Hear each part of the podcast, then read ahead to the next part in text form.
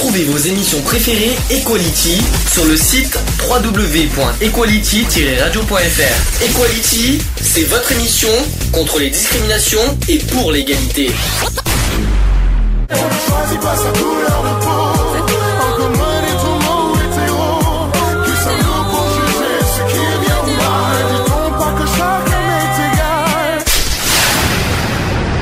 L'union fait la force. C'est le sujet du jour. La sécurité. Alors quand je dis sécurité, euh, ça peut être n'importe quoi. Ça peut être la sécurité nationale, ça peut être les agents de sécurité, ça peut être euh, toute forme de sécurité en tout cas. D'ailleurs, j'ai une question à vous poser. Quelle est votre définition sur le mot sécurité?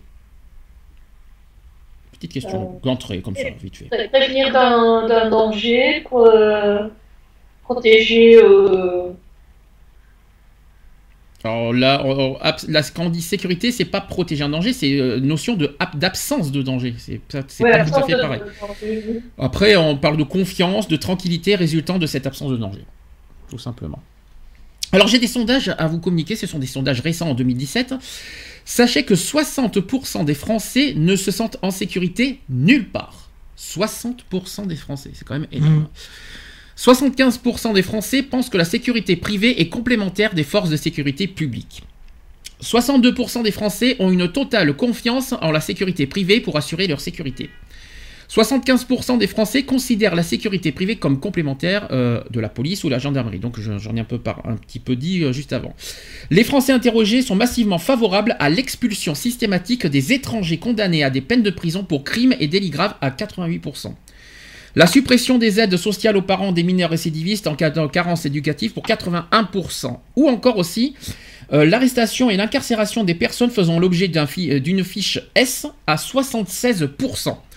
Et enfin, il y a le thème de la, sécurité et du terrorisme qui est seulement le deuxième sujet de priorité des Français. Et d'après vous, qui est, en première position? C'est quoi euh, la priorité des Français? Parce que la sécurité Bah, n'est que deuxième. hein. terrorisme, Non, mais non, justement, c'est ce que je viens de te dire. Le terrorisme, le terrorisme n'est que deuxième. Je Ah, sais pas ce que. euh, C'est quoi qui est premier Mais c'est ce que je sais la question que je vous pose. Moi, je le connais la réponse. Donc, euh, le Je vol en magasin. non, non, non, non. La priorité des Français en, en toute, euh, toute catégorie confondue, hein, je parle. Hein. Tout sujet confondu. Donc la sûreté nationale. Non, non, non. C'est pas sur la sécurité, hein, de toute façon. hein. La première, la première euh, préoccupation des Français, c'est le chômage. Mm. Voilà, en 2017. Euh, la deuxième, c'est le terrorisme. Moi, ça me surprend, mais euh, parce que je pense que le terrorisme euh, est plus grave que le chômage. Ça a toujours, ouais, c'est vrai que c'est grave. hein. Le chômage, c'est grave, ça peut toucher tout le monde et ça peut, on peut- mais bon, je pense que le terrorisme, pour moi, c'est plus grave quand même. C'est beaucoup plus important Mhm. de, de penser à, plus à notre sécurité que penser au, au- à, à nos sous-sous et à nos, à nos situations professionnelles. Enfin, je crois. Je sais pas ce que vous en pensez, mais euh, vous, vous pensez, toi, euh, Eve, parce que je sais que tu es en Belgique, mais tu penses plus à quoi en, en premier?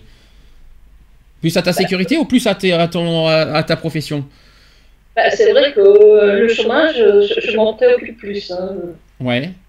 Et après, euh, voilà, tout ce qui est bien sûr forcément terrorisme, c'est pas que je m'en fous. hein, parce que bon, à un certain moment, on a été quand même assez bien gâtés, on va dire, de ce côté-là. Bien sûr, et c'est pas fini. Hein. Ouais. Et toi? Ah oui, Ouais, euh, entre parenthèses, il y a Enzo qui nous dit bonjour et de- demande comment on va. Ben, Nous allons bien. Et je remercie d'ailleurs Enzo pour son écoute. Donc, tu- de ton côté. Ben, moi, c'est vrai que le chômage, il il est important aussi, mais le plus, je mettrais en terrorisme le premier. Enfin, euh, quand on dit terrorisme, on parle de sécurité surtout. On Ouais, parle de notion sécurité, d'insécurité. Alors, il n'y a pas que le terrorisme, il y a aussi le côté insécurité, côté cambriolage, les euh, voilà, je insécurité, tout mettrais quand confondu. même hein. la sécurité en premier. Parce qu'il faut pas mettre que, il faut pas mettre que le terrorisme aussi euh, Mm. dans la dans la notion de sécurité. Il y a aussi tout euh, tout contexte, c'est-à-dire les violences, les délits, les, euh, les vols, les cambriolages. euh, voilà, tout, euh, il faut, vraiment englober tout ça dans la dans la sécurité. hein. Donc euh, Je mettrais même la sécurité en premier. moi aussi personnellement, parce que moi personnellement, euh, le chômage. Bon, vous allez me dire pourquoi Parce que je me sens peut-être pas concerné pour ça, mais si j'étais concerné, j'aurais mis quand même la sécurité en premier. Euh, moi, je me sens plus- pour, pour, ce que je sors dehors, je je préfère plus penser à ma sécurité qu'à mon chômage. Pour Mhm. sortir, pour pouvoir vivre, euh, vivre tranquillement en ville, pour pouvoir sortir tranquillement. Ne pas. La première chose qui me, qui me vient en tête, c'est est-ce que je vais me faire agresser? Est-ce qu'il y aura des problèmes? Est-ce qu'il y aura, est-ce qu'il y aura, il y aura un- quelqu'un qui va me foncer dessus avec un camion? Euh, Moi, c'est la première chose qui, qui va me venir en tête quand je sors dans une grande ville, par exemple. hein. Mhm. Moi, je, je vais pas vous mentir, c'est pas le chômage qui va me venir en tête euh, en premier. Enfin, bon, c'est mon, c'est mon avis personnel. Euh, sur la sécurité nationale maintenant. Donc la notion de sécurité nationale désigne l'objectif de parer aux risques ou menaces susceptibles de porter atteinte à la vie d'une nation. En France, elle est définie depuis la loi du 29 juillet 2009 pour le nouvel article L 1111-1 du Code de la défense qui dispose que la stratégie de sécurité nationale a pour objectif d'identifier l'ensemble des menaces et des risques susceptibles d'affecter la vie de la nation, notamment en ce qui concerne la protection de la population, l'intégrité du territoire et la permanence des institutions de la République, et aussi de déterminer les réponses que les pouvoirs publics doivent y apporter. L'ensemble des politiques publiques concourent à la sécurité nationale, et la politique de défense a pour objet d'assurer l'intégrité du territoire et à la protection de la population contre les agressions armées. Elle contribue à la lutte contre les autres menaces susceptibles de mettre en cause la sécurité nationale et elle pourvoit aussi au respect des alliances, des traités et des accords internationaux et participe aussi, dans le cadre des traités européens en vigueur, à la politique européenne de sécurité et de défense commune. Jusque-là, c'est voilà, c'est à quoi consiste la sécurité nationale. Ça fonctionne comment en Belgique, Eve, s'il te plaît, cette sécurité? Euh, bonne question, merci de l'avoir posée. Mais de rien, tu aurais dû déjà y réfléchir depuis le début d'ailleurs, parce que tu sais qu'on allait te poser des questions. Oui, mais désolé, mais là je suis en plein dans mes examens. J'ai euh, un Oui, puissant examen ce jeu. Je- Euh, Ah oui, on en parlera à la fin parce que je suis au courant effectivement que tu as un examen jeudi. On en parlera à la fin si tu veux d'émission de ça. Donc, est-ce que, est-ce que, pour ça, tu sais pas comment ça fonctionne la sécurité Non? La, la protection vraiment, j'ai j'ai pas envie de dire de bêtises. La protection de la population, etc. De toute façon, on va parler de Vigipirate tout à l'heure pour la France. Je sais pas comment ça fonctionne en Belgique, mais on, en- va en parler tout à l'heure de ça. Oui, on si on est pour ou contre aussi le Vigipirate euh, en cas de menace terroriste justement. Dans cette nouvelle définition, donc la sécurité nationale remplace l'ancienne notion de défense nationale qui était définie par l'ordonnance du 7 janvier 1959 portant l'organisation générale de la défense. Donc désormais, la défense n'est plus le cadre général de l'action de l'État en matière de, de protection des intérêts nationaux, mais seulement l'une des fonctions régaliennes qui participent, avec d'autres politiques publiques, à la sécurité nationale. Donc ces missions sont probablement à la même base que la notion d'État, si tant que les communautés primitives se sont à l'origine rassemblées et organisées pour assurer leur sécurité. Donc, j'ai les rôles, hein, si vous préférez, si vous voulez qu'on en parle, vous allez me dire ce que vous en pensez. Donc l'organisation de la défense est étroitement liée à l'organisation de l'État. Donc le plus souvent, un, il y a le chef de l'État, euh, euh, le chef de l'État, c'est le chef des armées. Ça, on- ça, c'est- ça, c'est ce qu'on apprend à l'école déjà. Le chef de l'État, donc Emmanuel Macron, c'est lui qui est le chef des armées, c'est lui qui décide, c'est lui qui, euh, qui, qui donne des ordres aux armées. C'est pas le gouvernement, c'est pas le ministère de la Défense, c'est le président de la République. Le chef du gouvernement, le, par contre, je vais arriver. Le chef du gouvernement, quant à lui, il est responsable de l'emploi des forces armées. Et ici, c'est le roi. Chez vous, c'est le roi, par contre. D'accord. Avez, vous avez des ministres euh, en Belgique ou pas? Oui. Ministre des armées, ministre comme nous, vous en, vous en avez aussi D'accord. Et euh, excuse-moi de te poser cette question, ils servent à quoi en fait vos ministres? À rien Ou est-ce que le roi décide tout Ou est-ce que les ministres... Oui, D'accord. Donc ensuite, la politique de... Ah, le roi ne, ne- ne- ne décide, euh, ne décide rien. Le roi ne décide rien. Il est là juste pour approuver les lois, mais à part ça, euh, euh, je veux dire, on n'attend pas après son approbation pour qu'une loi passe. hein.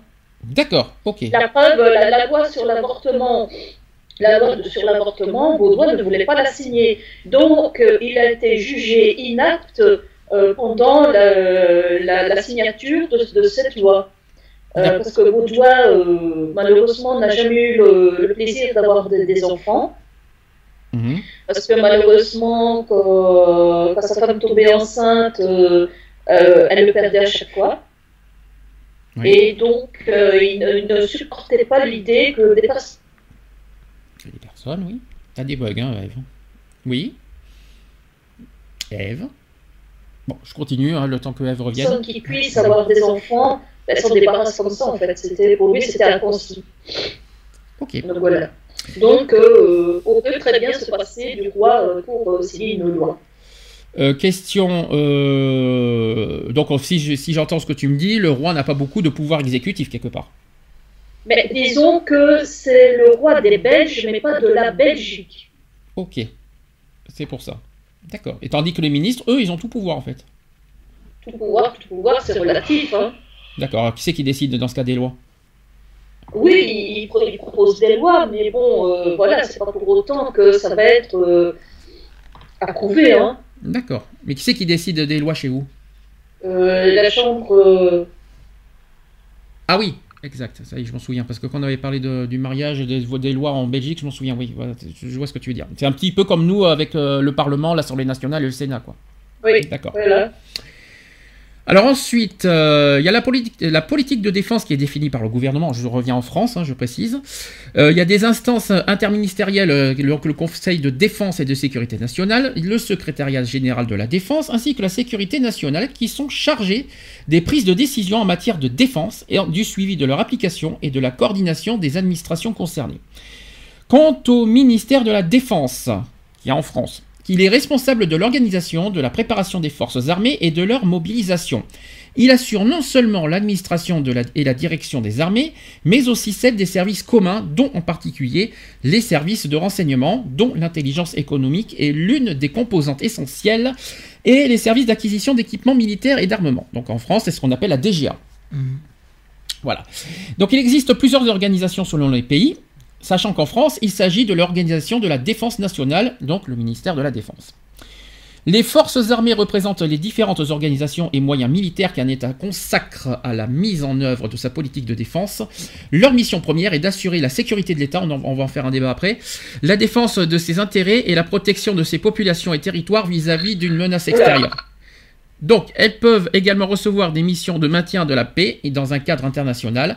Et en général, elles participent également à la mise en œuvre d'autres politiques publiques, donc la politique étrangère, la sécurité intérieure, la sécurité civile, la santé publique, la sauvegarde maritime, la protection de l'environnement, etc. Et dans certains, pays, elles regroupent des forces spécialement dédiées à ces missions de sécurité intérieure ou de police et comprennent alors des forces de gendarmerie ou des forces paramilitaires, donc les gardes frontières, les gardes côtes, etc. Moi, la question est la suivante, c'est est-ce que vous trouvez qu'on est bien protégé. Alors, je, euh, sachant qu'on est en France et toi Eve, en Belgique, donc c'est pas forcément la même sécurité et tout ça. Déjà, est-ce qu'on peut dire qu'en France, on se sent vraiment en sécurité? Alors, on va parler de forcément de Vigipirate dans pas longtemps, dans quelques instants, mais est-ce, que- oui ou non on peut se, se dire qu'avec euh, euh, qu'on est, qu'on, se- sent vraiment bien en sécurité ou est-ce que c'est insuffisant? En France Ben, je crois quand même qu'ils mettent euh, pas mal euh, il y a quand même pas mal de mise en œuvre pour euh, notre sécurité, que ce soit aussi bien du côté de la police que de l'armée. Euh, maintenant, euh, ils peuvent pas être partout, ils peuvent pas, voilà, ils sont aussi, ce sont aussi des êtres humains qui ont aussi des, des, limites. Maintenant, voilà, s'il y a un incident qui arrive, est-ce que c'est vraiment de leur faute? Je ne crois pas. Donc toi, pour toi, tu, tu, euh, oui, on on n'a jamais dit que tous les délits qui se passent, c'est la faute des, des polices, c'est pas ce qu'on a dit. Mais euh, bon, bon, après aujourd'hui, il y a, y a les moyens maintenant de la Ouais, vidéoprotection, donc euh, voilà, il y a ce On a moyen quand même une bonne sécurité quand même. Euh, tu trouves qu'il y a une bonne sécurité? Oh, il y a quand même une bonne sécurité. On est quand même. euh, Parce que sinon, on aurait des attentats pratiquement tous les jours. Moi, je suis pas si d'accord parce que je trouve que la, sécurité est déployée plus dans les grandes villes. Parce que franchement, Ouais. dans, les, mo- dans les moyennes villes, il y a pas, il y en a pas tant que ça. Dans les moyennes villes, il y a plus, c'est plus la police municipale ou la police, et encore police nationale, j'en vois pas beaucoup dans les petites villes. Non. Euh, la sécurité, c'est plus dans les grandes villes finalement. C'est Hmm. donc est-ce qu'on se sent vraiment en sécurité dans toute la France? Je suis pas si sûr que ça. Les grandes villes peut-être, mais la, la France entière, pas tant que ça. Enfin, Alors, il y a Enzo qui me dit que euh, moi, je pense que l'économie doit venir avant la sécurité, car l'économie est directement liée à la sécurité, entre guillemets, à long terme. Une bonne économie, moins de risques à prévoir, donc une sécurité plus fine, sans violence quelconque. D'accord. Vous êtes d'accord avec ce qu'il a dit? Ouais. Toi, Eve? L'économie, euh, est-ce que, est-ce que l'économie est plus importante que, que la sécurité? L'économie est importante, de toute façon. L'économie est importante, Ah, bien c'est sûr. sûr. Bien sûr que c'est important. Euh, d'ailleurs, Mais- c'est un petit peu le point noir de Macron, d'ailleurs. faut quand même le Mhm. rappeler. C'est le point noir de Ma- de- du programme de Macron, l'économie. Il faut quand même le rappeler. Mais euh, est-ce que pour toi, c'est important, c'est plus important, euh, est-ce que l'économie, c'est important pour toi, Eve? Par rapport à la c'est sécurité. aussi important l'une que l'autre. Voilà, bien sûr. Et de toute façon, tout est important. hein, de toute façon, après, Oui, euh, tout est important. Après, il faut savoir l'ordre exact.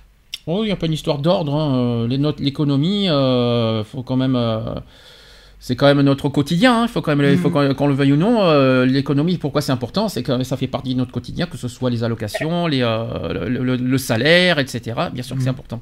Oui, Eve. Regarde euh, ici à Mons. Oui. Euh, Elio Di Rupo a carré- carrément vidé les caisses de la commune pour faire euh, sa gare, pour faire des travaux dans les rues, etc. Et la sécurité, mais franchement, il a des règlements de compte quasiment tout- toutes les semaines, quoi. Ben justement, et c'est là que c'est là qu'on se pose la question si la police fait bien leur travail, parce que euh, maintenant aujourd'hui avec la vidéoprotection, euh, le fait que la police est de moins en moins sur le terrain, eh ben oui, il y a des preuves aujourd'hui sur la vidéoprotection. On en parlera tout à l'heure en deuxième Mhm. partie, je rassure. Mais euh, je trouve que, que le fait qu'il y a le fait qu'il soit moins sur le terrain, on, on se sent pas forcément en sécurité. C'est ça que je Mhm. veux dire. On, en- on en voit moins sur le terrain, donc est-ce qu'on pour aujourd'hui, est-ce qu'aujourd'hui on peut dire qu'on est en sécurité? À part, à part surveiller les, euh, les, euh, les voitures sur la route, euh, le reste, euh, je suis pas sûr qu'ils surveillent vraiment la population. Il y a quelqu'un qui s'est. euh, donc, il a eu un nouveau poste de police qui s'est euh, mis tout près de la gare de Mons. Hmm. Et euh, il y avait quelqu'un qui avait garé à côté euh, du poste de police sa voiture. Sa voiture a été volée. En face des policiers. Ah, en face Ah bah comme quoi Et les policiers, ils étaient où? Ah, ça. Ah bah oui, mais écoute, si c'est en face des policiers, où étaient les policiers? C'est qu'il faut quand même le faire. Donc, euh, c'est- Eh ouais. Et puis il faut être tordu pour faire en face des policiers. Ou alors c'est de la provocation. C'est peut-être de la provoque. hein. C'est peut-être de la provocation contre la police, justement. Justement, en face de la police, en disant tiens, euh, vous êtes là, mais nous, on est capable de, on, est, on peut continuer à faire nos délits, même si vous êtes présent, euh, même si vous avez votre bâtiment, on s'en fiche, quoi. C'est un petit peu de la provocation contre eux aussi. hein. Alors Enzo dit Moi j'habite à côté de la Belgique. Ah, il faudrait me dire où? Il y a clairement une différence de sécurité entre les deux pays. La France, la sécurité, on la sent, mais en Belgique, moins. Alors c'est vrai ou pas, Eve Parce que toi, toi qui habites en Belgique. C'est vrai qu'on la sent moins. disons, du, du côté de Mons, moi je me sens pas du tout en sécurité. Alors vas-y, explique-toi. Je me sens pas du tout en sécurité parce que euh, il y a beaucoup de règlements de compte, Oui, il y a beaucoup d'ivrognes. oui. Euh, franchement, euh, il y, a, il y a quelques, quelques années, euh, j'ai failli me faire prendre une canette en pleine figure parce que je voulais pas répondre à deux types en voiture. Mhm. Euh, donc voilà, franchement, euh, moi, que- question de Mons, c'est en déclin. Ça tombe, de- je vais dire, de façon très négative dans l'insécurité. Bien que Elio Desroupeaux, donc notre ancien Premier ministre, essaie de, de, de soi-disant mettre ça en ordre, euh, franchement, euh, non, c'est- plus, plus une ville où il fait bon vivre.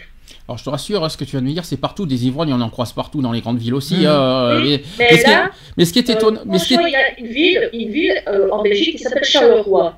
Charleroi, euh, elle, elle a une- vraiment une réputation mais épouvantable, comme Mm. quoi euh, c'est euh, l'agressivité au quotidien, comme quoi c'est l'insécurité au quotidien. Et bien moi je dis que Mons est pire que Charleroi. Est-ce que tu as, que t'as un message à faire passer sur la sécurité de, de- de ton pays? Tu te, as un coup de gueule à passer? Parce que tu as l'air euh, déçu de la sécurité de, de ton pays. Tu as un message à faire passer? Oui, au lieu de se lancer dans des travaux euh, sans queue ni tête, euh, dans des budgets qu'on a difficile à boucler, parce que regarde la gare de Mons qui va être finie, on ne sait même pas quand, qui devait être finie en 2015. Euh, ils ont fait faire des travaux inutiles dans les rues, plutôt que de dépenser de, l'argent comme ça à gauche, à droite, inutilement euh, essayer quand même de, de- de- de- de faire en sorte que la sécurité soit un peu plus renforcée. D'accord. Mais justement, ils font quoi, la police, chez toi? Ils, ils tournent les pouces? Bah, disons que c'est quand ils passent aux camionnettes, c'est vite vite quoi. Euh, ils, ils- ils passent mais en, en 5 secondes. Donc en gros, ils sont payés. Euh, Ils sont, payés, ils sont payés à rien foutre. Euh, À la manière que tu dis ça, euh, ils, ils sont, ils sont censés se protéger les, les citoyens, mais ils, ils, ils sont là pour faire pour tourner, mais à rien faire quoi. Et ils sont payés à rien faire quelque je part. Ah, ne dis pas qu'ils sont payés à rien faire, mais il y a des endroits, au lieu de passer en 5 secondes, ben, il ferait mieux de s'attarder un peu plus longtemps. D'accord. Et ils travaillent sur le terrain, ils sont, ils se posent sur euh, certains endroits pour, pour. euh, Est-ce qu'ils font des tournantes dans certaines, dans les villes? Est-ce que tu vois des policiers tourner dans les villes euh, Moi, personnellement, je suis tombée chez moi, nez à nez, avec un type avec un pied de biche. Ah bien, quand même. Ah bravo. oui J'ai appelé la police. Ils sont venus une demi-heure après. Ah, 30 minutes, c'est bien. Entre temps, ils pouvaient voler avec son pied sur pied Voilà. biche en 30 minutes. Hein. Les deux types, parce qu'ils étaient deux, il y avait le type qui était passé derrière, que je suis tombée dessus, il y avait un type devant qui faisait le guet, donc ils se sont taillés tous les deux. Le policier, les policiers sont venus une demi-heure après. Donc, si tu veux, j'avais un petit jardin devant chez moi. Donc, le policier, il s'est mis devant le petit jardinet, donc il donne sur la rue. Il a regardé euh, avec sa lampe torche euh, dans la rue d'à côté. Il a dit Ah, mais madame, il n'y a personne. Ah oui. Et euh, ils sont partis. En même temps, au bout de 30 minutes. euh, Euh, euh, c'est ça que j'ai dit, mais euh, vous attendez quoi que- Qu'ils attendent devant la maison au bout de, euh, en prenant une tasse de café en disant mais ils vont pas tarder Oui, ou alors il attend euh, sagement. Tiens, je vais boire ma petite canette en attendant qu'ils arrivent. Bien sûr, mais c'est logique, hein. N'importe Bah, quoi. C'est sûr qu'ils vont pas attendre une demi-heure après, tu penses bien qu'ils sont loin. Hein. Ah ben forcément, Même à pied, hein. bien sûr. Mais du euh, bon bah ça c'est une, euh, une chose à dénoncer. Bah, comme quoi en Belgique, hein, c'est pas forcément non plus. euh, bah, donc toi tu dis que tu te sens pas en sécurité en, en Belgique. On parle même en extérieur. si on enlève le côté terrorisme, est-ce que est-ce que tu trouves que la police fait bien son travail chez- en Belgique? Non. Mais je dirais que euh, ça dépend, euh, que c'est dans, comme dans, dans tous les domaines. Il y en a certains qui prennent leur métier à cœur, qui sont consciencieux, qui vont faire leur travail correctement. Et il y en a d'autres, c'est du je, je m'en foutisme, limite, cow-boy, je fais ma loi. Ouais. Moi, je suis policier, je fais ce que je veux. euh. Ça, c'est quelque... Alors ça, c'est quelque chose qu'on peut dire, parce qu'on l'a déjà dit une fois, euh, il y a, Mhm. il y a un petit moment dans l'émission radio, quand on avait parlé des policiers. Je me souviens, c'était en 2014, je crois qu'on avait parlé de ça, et que euh, on avait dit qu'il y a certains policiers euh, qui, qui abusent de leur euh, pouvoir. Ouais. Euh, je sais pas si tu t'en souviens de ça. Ouais, si, on C'est-à-dire qu'il y en a qui, qui sont au-dessus des lois. Alors qu'il faut rappeler un détail, c'est que la police, c'est pas eux les lois. Les lois, c'est la justice. Qui c'est pas les policiers qui ont qui ont des euh, euh, c'est pas eux de décider des lois. Mm. Et c'est pas eux qui condamnent. exemple, euh, Moi, j'ai eu un harcèlement d'un d'un militaire. Un militaire voulait que je sorte avec lui absolument. Moi, je ne voulais pas. Donc, il m'a harcelé. Hmm. J'ai porté plainte à la police. Le policier l'a menacé. Il l'a arrêté. Et c'est le policier qui a pris la relève. Oui. Donc le policier commençait à me harceler avec son GSM, donc son portable de service. Mhm. D'accord. Bon, en tout cas, pour en venir à ce qu'on vient de dire, pour le policier, il a un rôle de défendre, on va dire, de, de, ré- de, De faire, de faire respecter les lois. Mais c'est pas lui qui, est, qui fait la loi. C'est ça que je veux Mhm. dire. C'est-à-dire qu'il n'a pas à dire devant vous, euh, tu, tu, il n'a pas à ordonner. En, en tout cas, euh, il, a, il a juste à faire respecter la loi. C'est ce qu'il dit et c'est ce qu'on voit souvent dans les émissions télé. On voit par Mhm. exemple en France 4 minutes enquête, on voit plein plein d'émissions télé en ce moment sur ce sujet-là. On a même euh, un peu beaucoup d'ailleurs, je trouve entre on C'est a un peu plus trop, ça va, plus ça va, plus il y en a des émissions télé là-dessus d'ailleurs. Mm. Il y en a peut-être un peu trop maintenant. Même si c'est intéressant, je trouve quand même. Et, euh, Et c'est ça que, c'est ça que je regrette. Parce que moi, moi personnellement, j'ai énormément de policiers dans la famille, j'ai énormément de gendarmes. Euh, j'ai même eu un, mon grand-oncle qui était dans les paracommandos. Euh, donc, tu vois, j'ai grandi avec l'uniforme. Et euh, il y en a beaucoup qui disent que euh, malheureusement, la police de il y a quelques années n'est plus la police d'actuellement. Ah oui, forcément. Ah oui, oui, c'est vrai. Non, je suis d'accord. J'ai l'impression qu'aujourd'hui, la police d'aujourd'hui, c'est un petit peu le débat que je veux dire.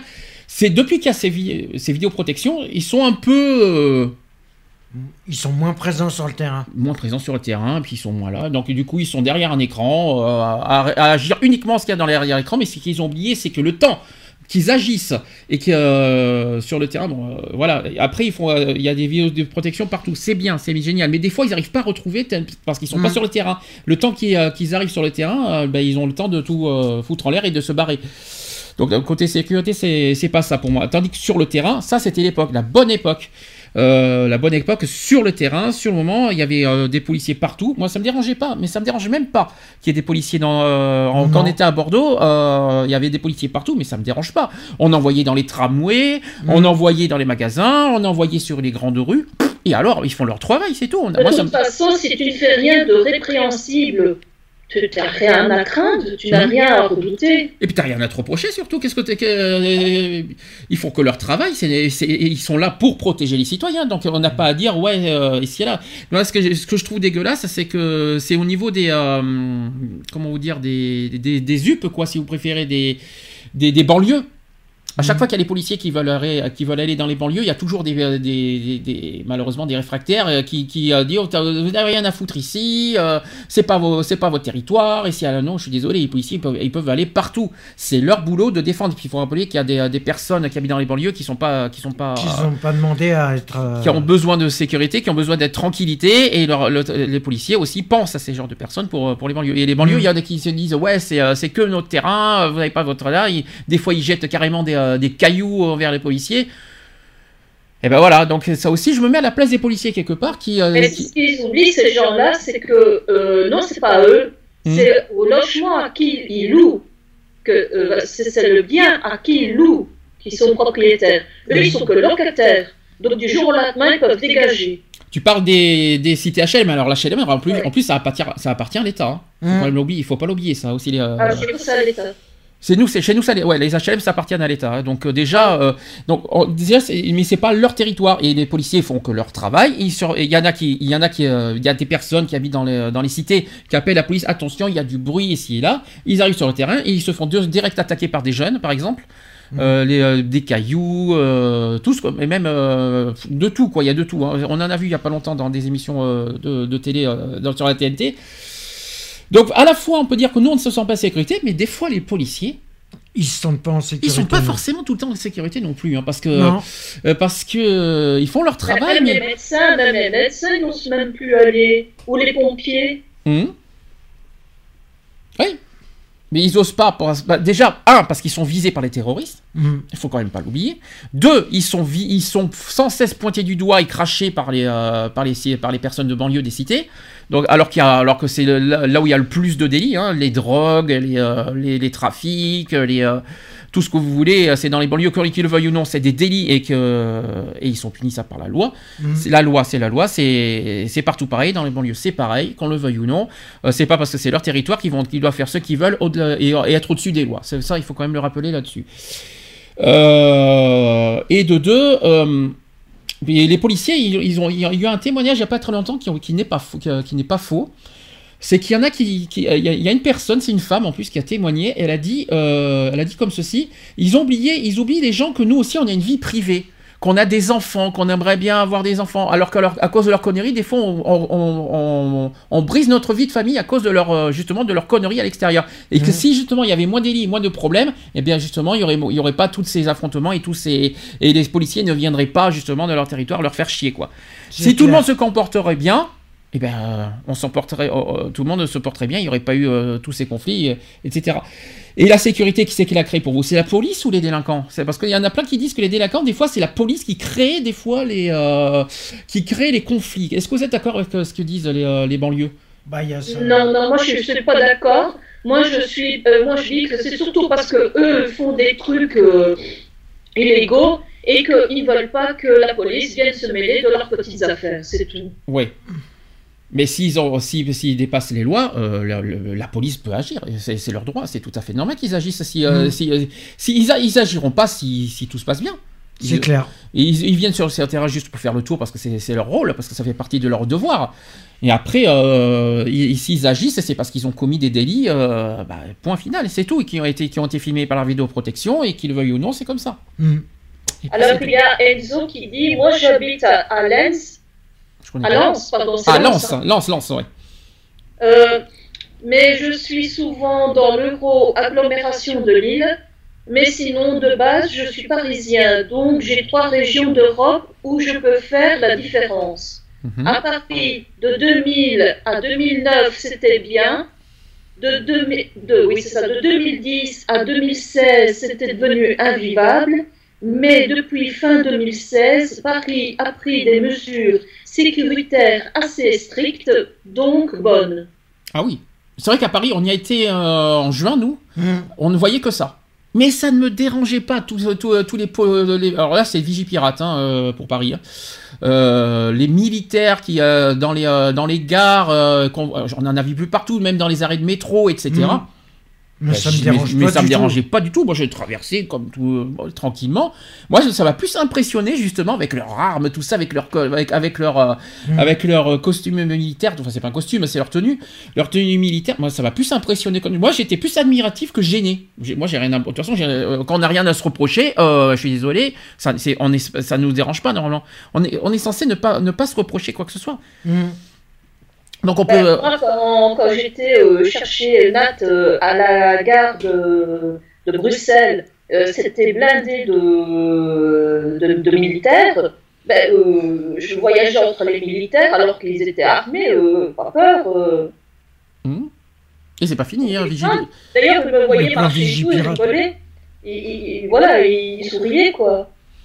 Précision que le, le plan Vigipirate est toujours présent en France. Hein. Euh, Ouais. Il est toujours pas euh, levé. hein. De toute façon, il ne restera pas d'être levé tant que la menace terroriste est derrière, je vous le dis. hein. Il est pas prêt d'être levé. Ouais, c'est pas prêt de lever. Il continue des menaces. euh, si ça va continuer les menaces à Londres et dans n'importe quelle ville, forcément, on va pas lever le, le plan Vigipirate euh, comme ça. Alors, justement, on va euh, venir sur la sécurité des Français. Donc on parle d'une participation au système d'information et d'alerte. Et donc en cas de situation exceptionnelle, le ministère de la Défense en synergie avec les autres ministères met en place des missions de surveillance aérienne et maritime en parallèle du plan Vigipirate. Sur le plan national, des bassins à risque sont identifiés, donc les risques industriels, les risques géologiques, etc. Et le ministère de la Défense se prépare sur le plan opérationnel à y engager ses forces à la demande. Et enfin, le ministère de la Défense euh, met aussi ses moyens à disposition pour assurer la sécurité des personnes et s'implique directement dans le dispositif d'alerte enlèvement. Ça, on n'en a pas parlé Mhm. de ça, les alertes enlèvement d'en- d'enfants mineurs. Euh, le plan alerte enlèvement. Ça, c'est bien. Par contre, ça, c'est très sérieux, c'est très, euh, très pointu. Dès qu'il y a un enfant qui est enlevé, tout de suite, on est au courant à la télévision. Ça, franchement, c'est c'est beau. C'est- Ça, on n'avait pas ça à l'époque. Mais ça, là-dessus, j'ai rien à, j'ai rien à reprocher là-dessus. Euh, Le non, plan clair. le plan alerte enlèvement, côté efficacité, j'ai rien à dire. Je sais pas comment ça fonctionne chez vous en Belgique, mais en tout cas, en euh, France, en. Belgique, c'est Channel Focus, ça a été mis au point après le, le problème de Julie et Mélissa avec Marc Dutroux. D'accord. Enfin, en tout cas, nous, en France, c'est très efficace ce plan Mhm. alerte. hein. Euh, C'est bien le seul qui est efficace. bien efficace, euh, direct. Et puis, il perd pas de temps. Ça, c'est direct. euh, En même, en même pas une heure, on est au courant. toute la France est au courant de la- Mhm. de l'alerte enlèvement. Et, et la plupart du temps, on retrouve bien sûr les enfants euh, perdus. Alors, dans, tout, dans diverses situations, mais en tout cas, c'est efficace. Il n'y a rien à dire là-dessus. Alors, Vigipirate, donc tout comme le ministère de l'Intérieur et le ministère de la Défense concourt au dispositif Vigipirate, qui est mis en place pour assurer la sécurité nationale euh, face aux actions terroristes. Et ce dernier est actualisé en temps réel en fonction de l'évolution de la situation nationale. Sachant qu'il y a plusieurs niveaux, il faut Mhm. quand même rapp- le rappeler. hein. Euh, Il y a aussi des militaires pour surveiller le ciel. Bah tant mieux, c'est bien. L'armée de l'air qui utilise des moyens pour protéger la population contre les menaces venant du ciel. Et agissant dans un cadre interministériel, les aviateurs veillent 7 jours sur 7 et 24 heures sur 24 afin de détecter et identifier tous les appareils survolant le territoire national. Cette défense aérienne repose aussi sur des accords euh, diplomatiques et garantissant une coordination avec les pays limitrophes. Hum. C'est bien ça. Il faut le 11 septembre. hein. Alors ça c'est aux États-Unis le 11 septembre. Hum. Oui, mais ça peut toucher n'importe quel autre pays. C'est pas parce que ça a touché le- les Éta- les États-Unis que ça peut pas arriver dans un autre pays. Ben, c'est ce qui s'est passé. Hum. De toute façon, regarde toutes les menaces qu'on a eues ces dernières années. Et toutes oui, les- tous- tous les- la plupart des du- attaques aériennes, euh, parce que là, c'était beaucoup de, des explosifs, des, des, des- des- des voitures, des camionnettes. euh, Hmm. Le problème, c'est que l'armée de l'air peut pas, ne ne peut pas, euh, pour moi, détecter les avions qui ont été détournés. Non. ouais. Donc, euh, ça, ils peuvent pas le détecter parce que c'est censé être des avions euh, pour, euh, pour les vols. Tandis que, le- malheureusement, ce qui s'est passé le 11 septembre, c'est un avion qui, malheureusement, a été euh, Oui, Détourné. Et ça, et je pense qu'ils Ah, ont ben, pas, ils avaient pas prévu ça, malheureusement. Ils Pardon les deux qui ont touché le, le, le, le World Trade Center et celui qui devait euh, toucher le Patagone qui s'est scratché. Au départ, au départ c'était euh, la Maison Blanche qui était visée, oui. Mm. Je confirme. Malheureusement, ça a été. euh, je sais pas ce qui, je me rappelle plus ce qui s'était passé, hein, mais euh, c'était, euh, bah, ça a été euh, détourné avant, quoi. Enfin, le- en tout cas, le, le- le- le- on va dire le. La cible a été mal visée, quoi. C'est ça, c'est pour ça que Mm. c'est pour ça que la Maison Blanche a été entre guillemets épargnée, on va dire. Entre guillemets. Et, Alors, euh, il y a Enzo qui dit Mais il y a un problème avec la police, c'est le racisme.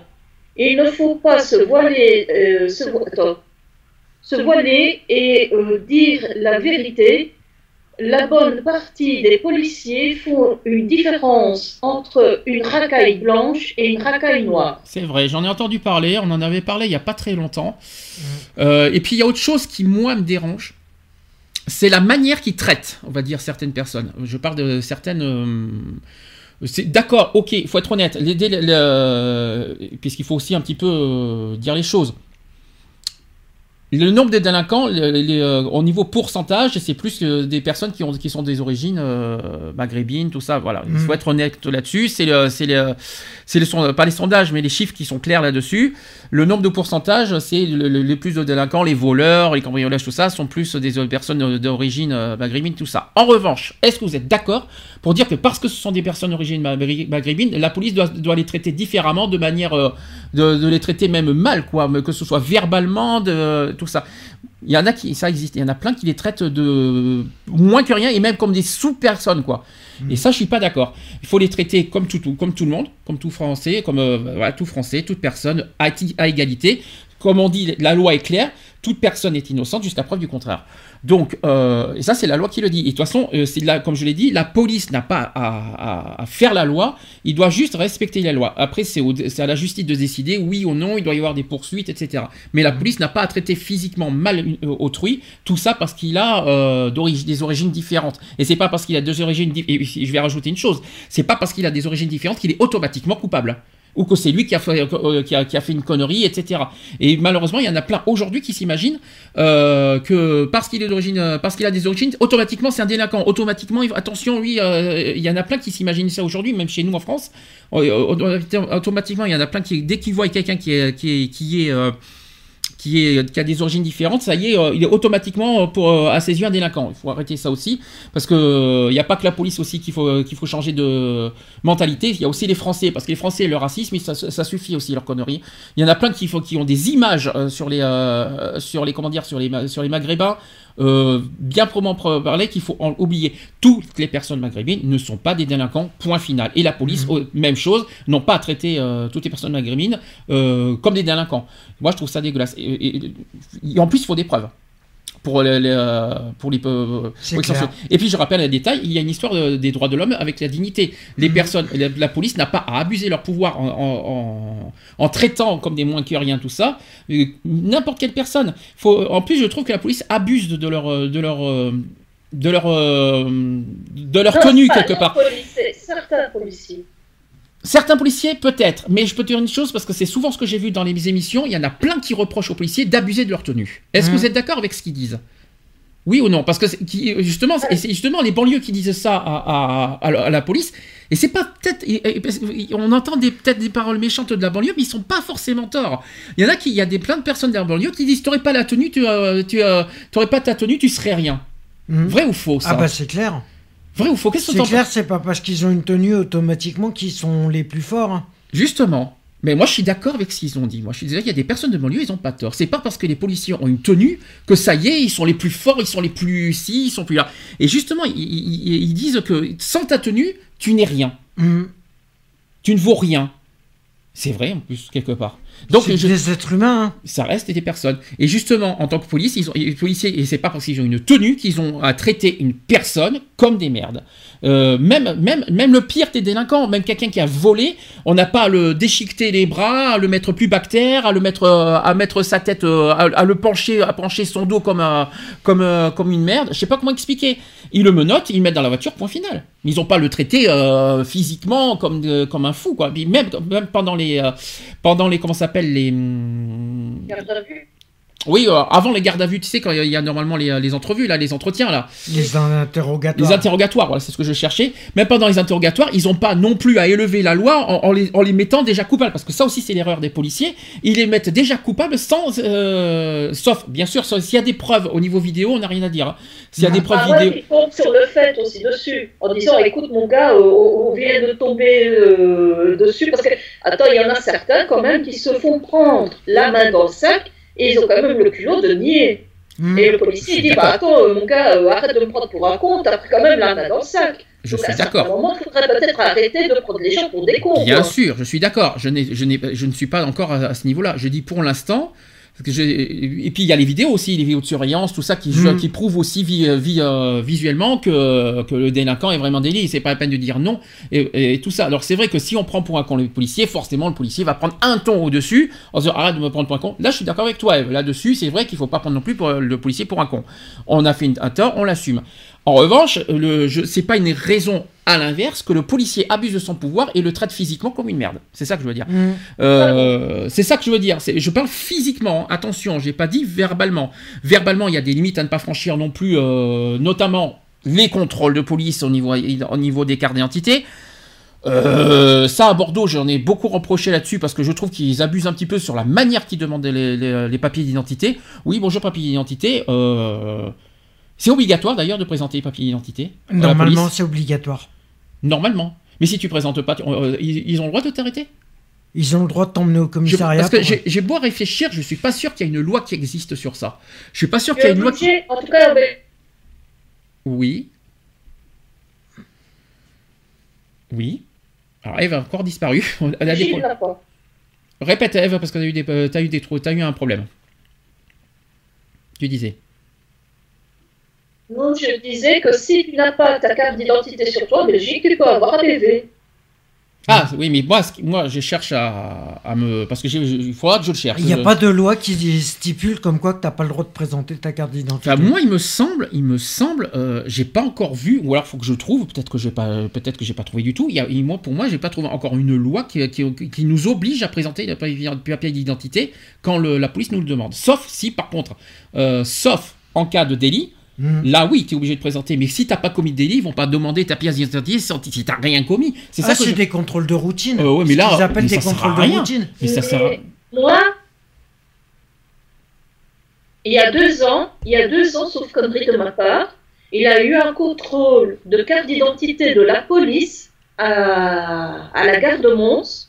C'est la première fois que j'ai eu ça.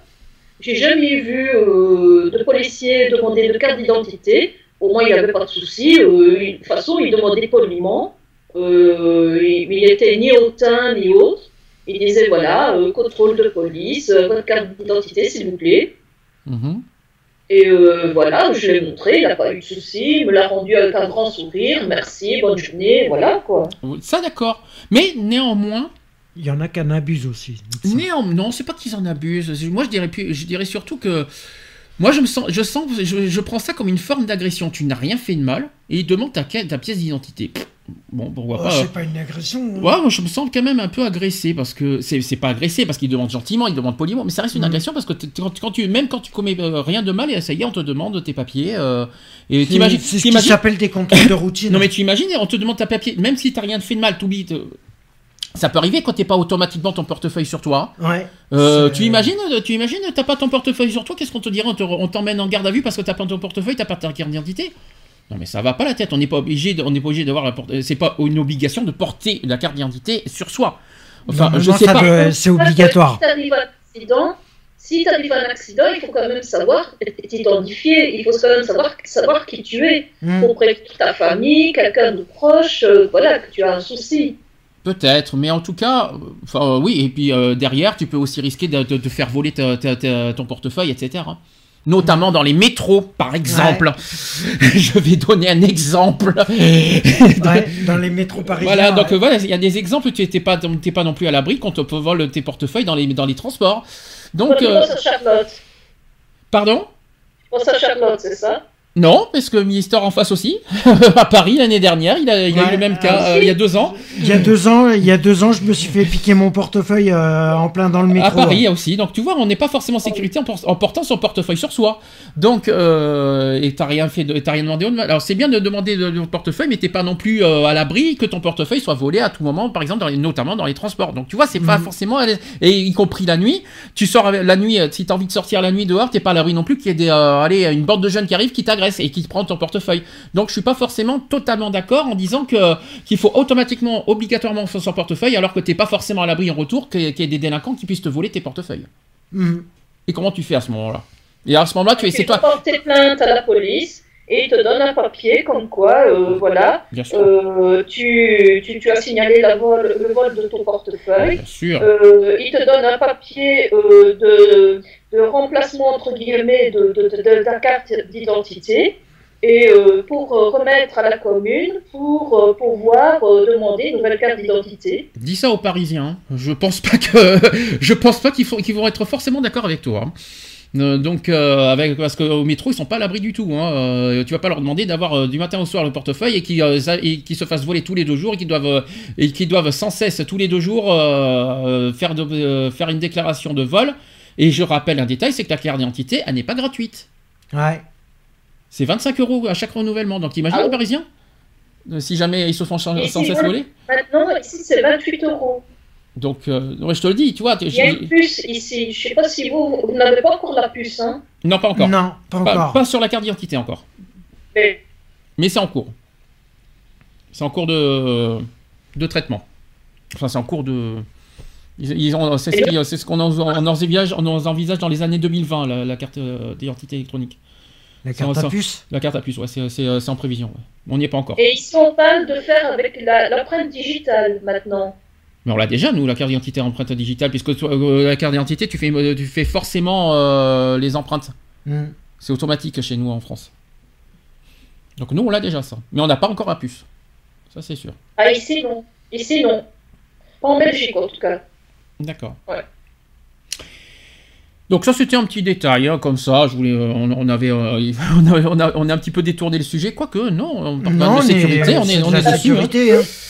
Alors sur la, la lutte contre les trafics illicites, maintenant, on en a parlé un petit peu tout à l'heure, notamment dans les banlieues. Mhm. Donc les armées peuvent apporter leur soutien direct aux forces de sécurité participant à la lutte contre les trafics illicites. Donc la participation des armées à la lutte contre l'immigration et l'orpaillage clandestin en Guyane, c'est un exemple. La marine nationale qui joue aussi, quant à elle, un rôle majeur en raison du dispositif permanent de surveillance et d'intervention, notamment pour la lutte contre les trafics illicites. Alors moi je suis désolé. Avec tout ce que j'ai vu aussi dans les reportages, comment dans ce cas, le- si les militaires ont un rôle à jouer là-dessus, comment ça se fait dans ce cas que dans les, on va, on va oublier le côté frontière, mais on va être obligé d'en parler un petit peu. Comment on peut, comment le- les trafics, notamment les camions qui portent des, euh, des, tra- des- des produits illicites, peuvent euh, traverser faci- facilement tous les pays dans ce cas. Mhm. C'est vrai après tout. Où est la sécurité là-dedans? Il y en a pas. Bah, euh, on peut, on peut le dénoncer largement. Comment ça se fait que dans ce cas, que, ça, que les camions arrivent facilement à traverser tous les pays avec, les, avec, les- avec la drogue, avec tous les produits illicites? Euh, là, va- là, on peut se poser la question déjà. Vous en pensez de quoi de ça? Ouais, bah, c'est vrai qu'au niveau, au ni- au niveau frontière, euh, c'est vrai qu'on est un peu mal barré. Je parle pas, de- on euh, on n'est pas du tout sur le sujet de remise des frontières. Non. Je dis, je, je- je- je- on va dire que normalement l'armée, la police, tout ce que vous voulez, a pour rôle aussi de justement de bloquer les, les- les trafiquants. Ouais. Mais c'est, je trouve pas moi. Moi, j'ai pas du tout. Ce, moi, j'ai pas ce sentiment du tout. La- euh, les camions, euh, va- vas-y, de l'Espagne. euh, Il y a des camions qui arrivent d'Italie, des camions qui arrivent d'Espagne, des camions qui arrivent de- des pays de l'Est qui traversent l'Italie tranquillement, qui arrivent en- jusqu'en France, avec des produits illicites tranquillement. Mais alors, et dans ce cas, ils font quoi la police dans ce cas pour ça? Et ils laissent tranquillement traverser les camions, sans contrôle, sans rien. Moi, je me pose des questions personnellement. Où, est, Mhm. où est la sécurité là-dedans? Il y en a pas. Et toi, Eve Bah, ici en Belgique, il faut, faut pas oublier que, par exemple, on peut avoir un plan de cannabis chez soi déjà. On peut avoir une certaine dose de drogue sur de cannabis. Euh, je crois que c'est un gramme Oui, bah, en toute légalité. D'accord, sachant que nous c'est pas le cas, mais bon, si tu, on va pas parler que de cannabis, hein. Il y a aussi l'héroïne, Ouais. il y a les drogues Ouais. dures. Euh. drogue, etc. Euh, donc voilà, donc euh, je veux dire d'un pays à l'autre, c'est pas toujours euh, identique. Mais c'est vrai que euh, il faudrait, même si on ne remet pas les frontières, renforcer la sécurité déjà aux frontières, aux ex-frontières. Donc la remise des douanes. Donc là, Contrôler, monsieur, hum, contrôler, faire des contrôles comme ça, euh, peu importe le véhicule. mettre, des, mettre des douanes entre les, entre les pays, mais sans fermer les frontières, c'est ça que tu veux dire Hmm. Oui, Ben, déjà en Belgique, il y, a, il y a encore les douanes volantes. hein. D'ailleurs, il n'y a pas longtemps, il y a quelques jours, je les ai vues euh, au soir. Euh, il, y a, il y a pas mal de contrôles de douanes volantes. Mhm. Mais bon, c'est vrai que euh, aux ex-frontières, ce serait pas mal quand même de, de le renforcer encore. D'accord. D'ailleurs, euh, c'est. Attends, il y a Enzo qui marque non, c'est impossible de faire ça sur Paris. Euh, nous, notre carte d'identité, c'est dans la poche de Jean. Mhm. Je ne comprends pas ce qu'il veut dire. Je pense que c'est un rapport avec. C'est à la poche de jean. euh, c'est un rapport, c'est un rapport avec ce qu'on a dit sur les cartes d'identité. Ouais.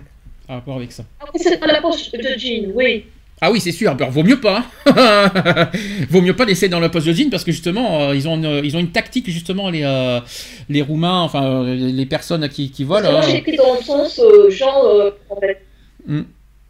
Ils ont, en plus, on a vu leur stratégie, on l'a vu malheureusement trop tard, mais on a vu comment ils fonctionnent dans les Mhm. métros. hein, donc, euh, mais malheureusement, euh, t'as pas intérêt de porter la carte d'identité sur toi à chaque fois, hein, je vous le dis. hein. Notamment dans les métros. Mais malheureusement, t'as pas le choix. Ça, c'est pas évident comme sujet. Euh, revenons sur l'histoire des frontières. Je- je- Il y en a plein qui me disent aussi que depuis la levée des frontières, il y a encore plus de... bah, que c'est ça qui a fait ouvrir le, le- le terrorisme, enfin dire, c'est ça qui a fait euh, débarquer le, le terrorisme en Europe, plus librement, on va dire. Et c'est ça aussi qui a, qui a, qui, qui a donné libre, libre, libre circuit, on va dire, aux armes, Hmm. aux, aux drogues, aux délits, tout ça. Est-ce que vous êtes d'accord avec ça que finalement, la- les frontières ont... On va dire, on- on- on- la levée des frontières a, et on va dire, a, a fait monter tout le, tous les Un crimes et les délits. ouais. C'est c'est à cause de, de ça qu'on a tous C'est ces un petit problèmes. peu à cause de ça, ouais. Est-ce qu'on peut dire ça aujourd'hui? Est-ce qu'on a le droit de dire ça d'ailleurs? Moi, je dirais que c'est un peu. Moi, je dirais que c'est un peu à cause de ça. Que euh, les frontières, euh, justement. euh, Eve, tu as dit que je crois que t'es pas d'accord. Non, je ne crois pas, non, parce que euh, déjà, moi, quand j'étais euh, jeune, euh, j'étais adolescente, euh, j'avais en face de moi un dealer de drogue euh, qui, qui euh, bah, à ce moment-là, c'était pas aussi répandu que maintenant, parce que tous les jeunes ici euh, dealent.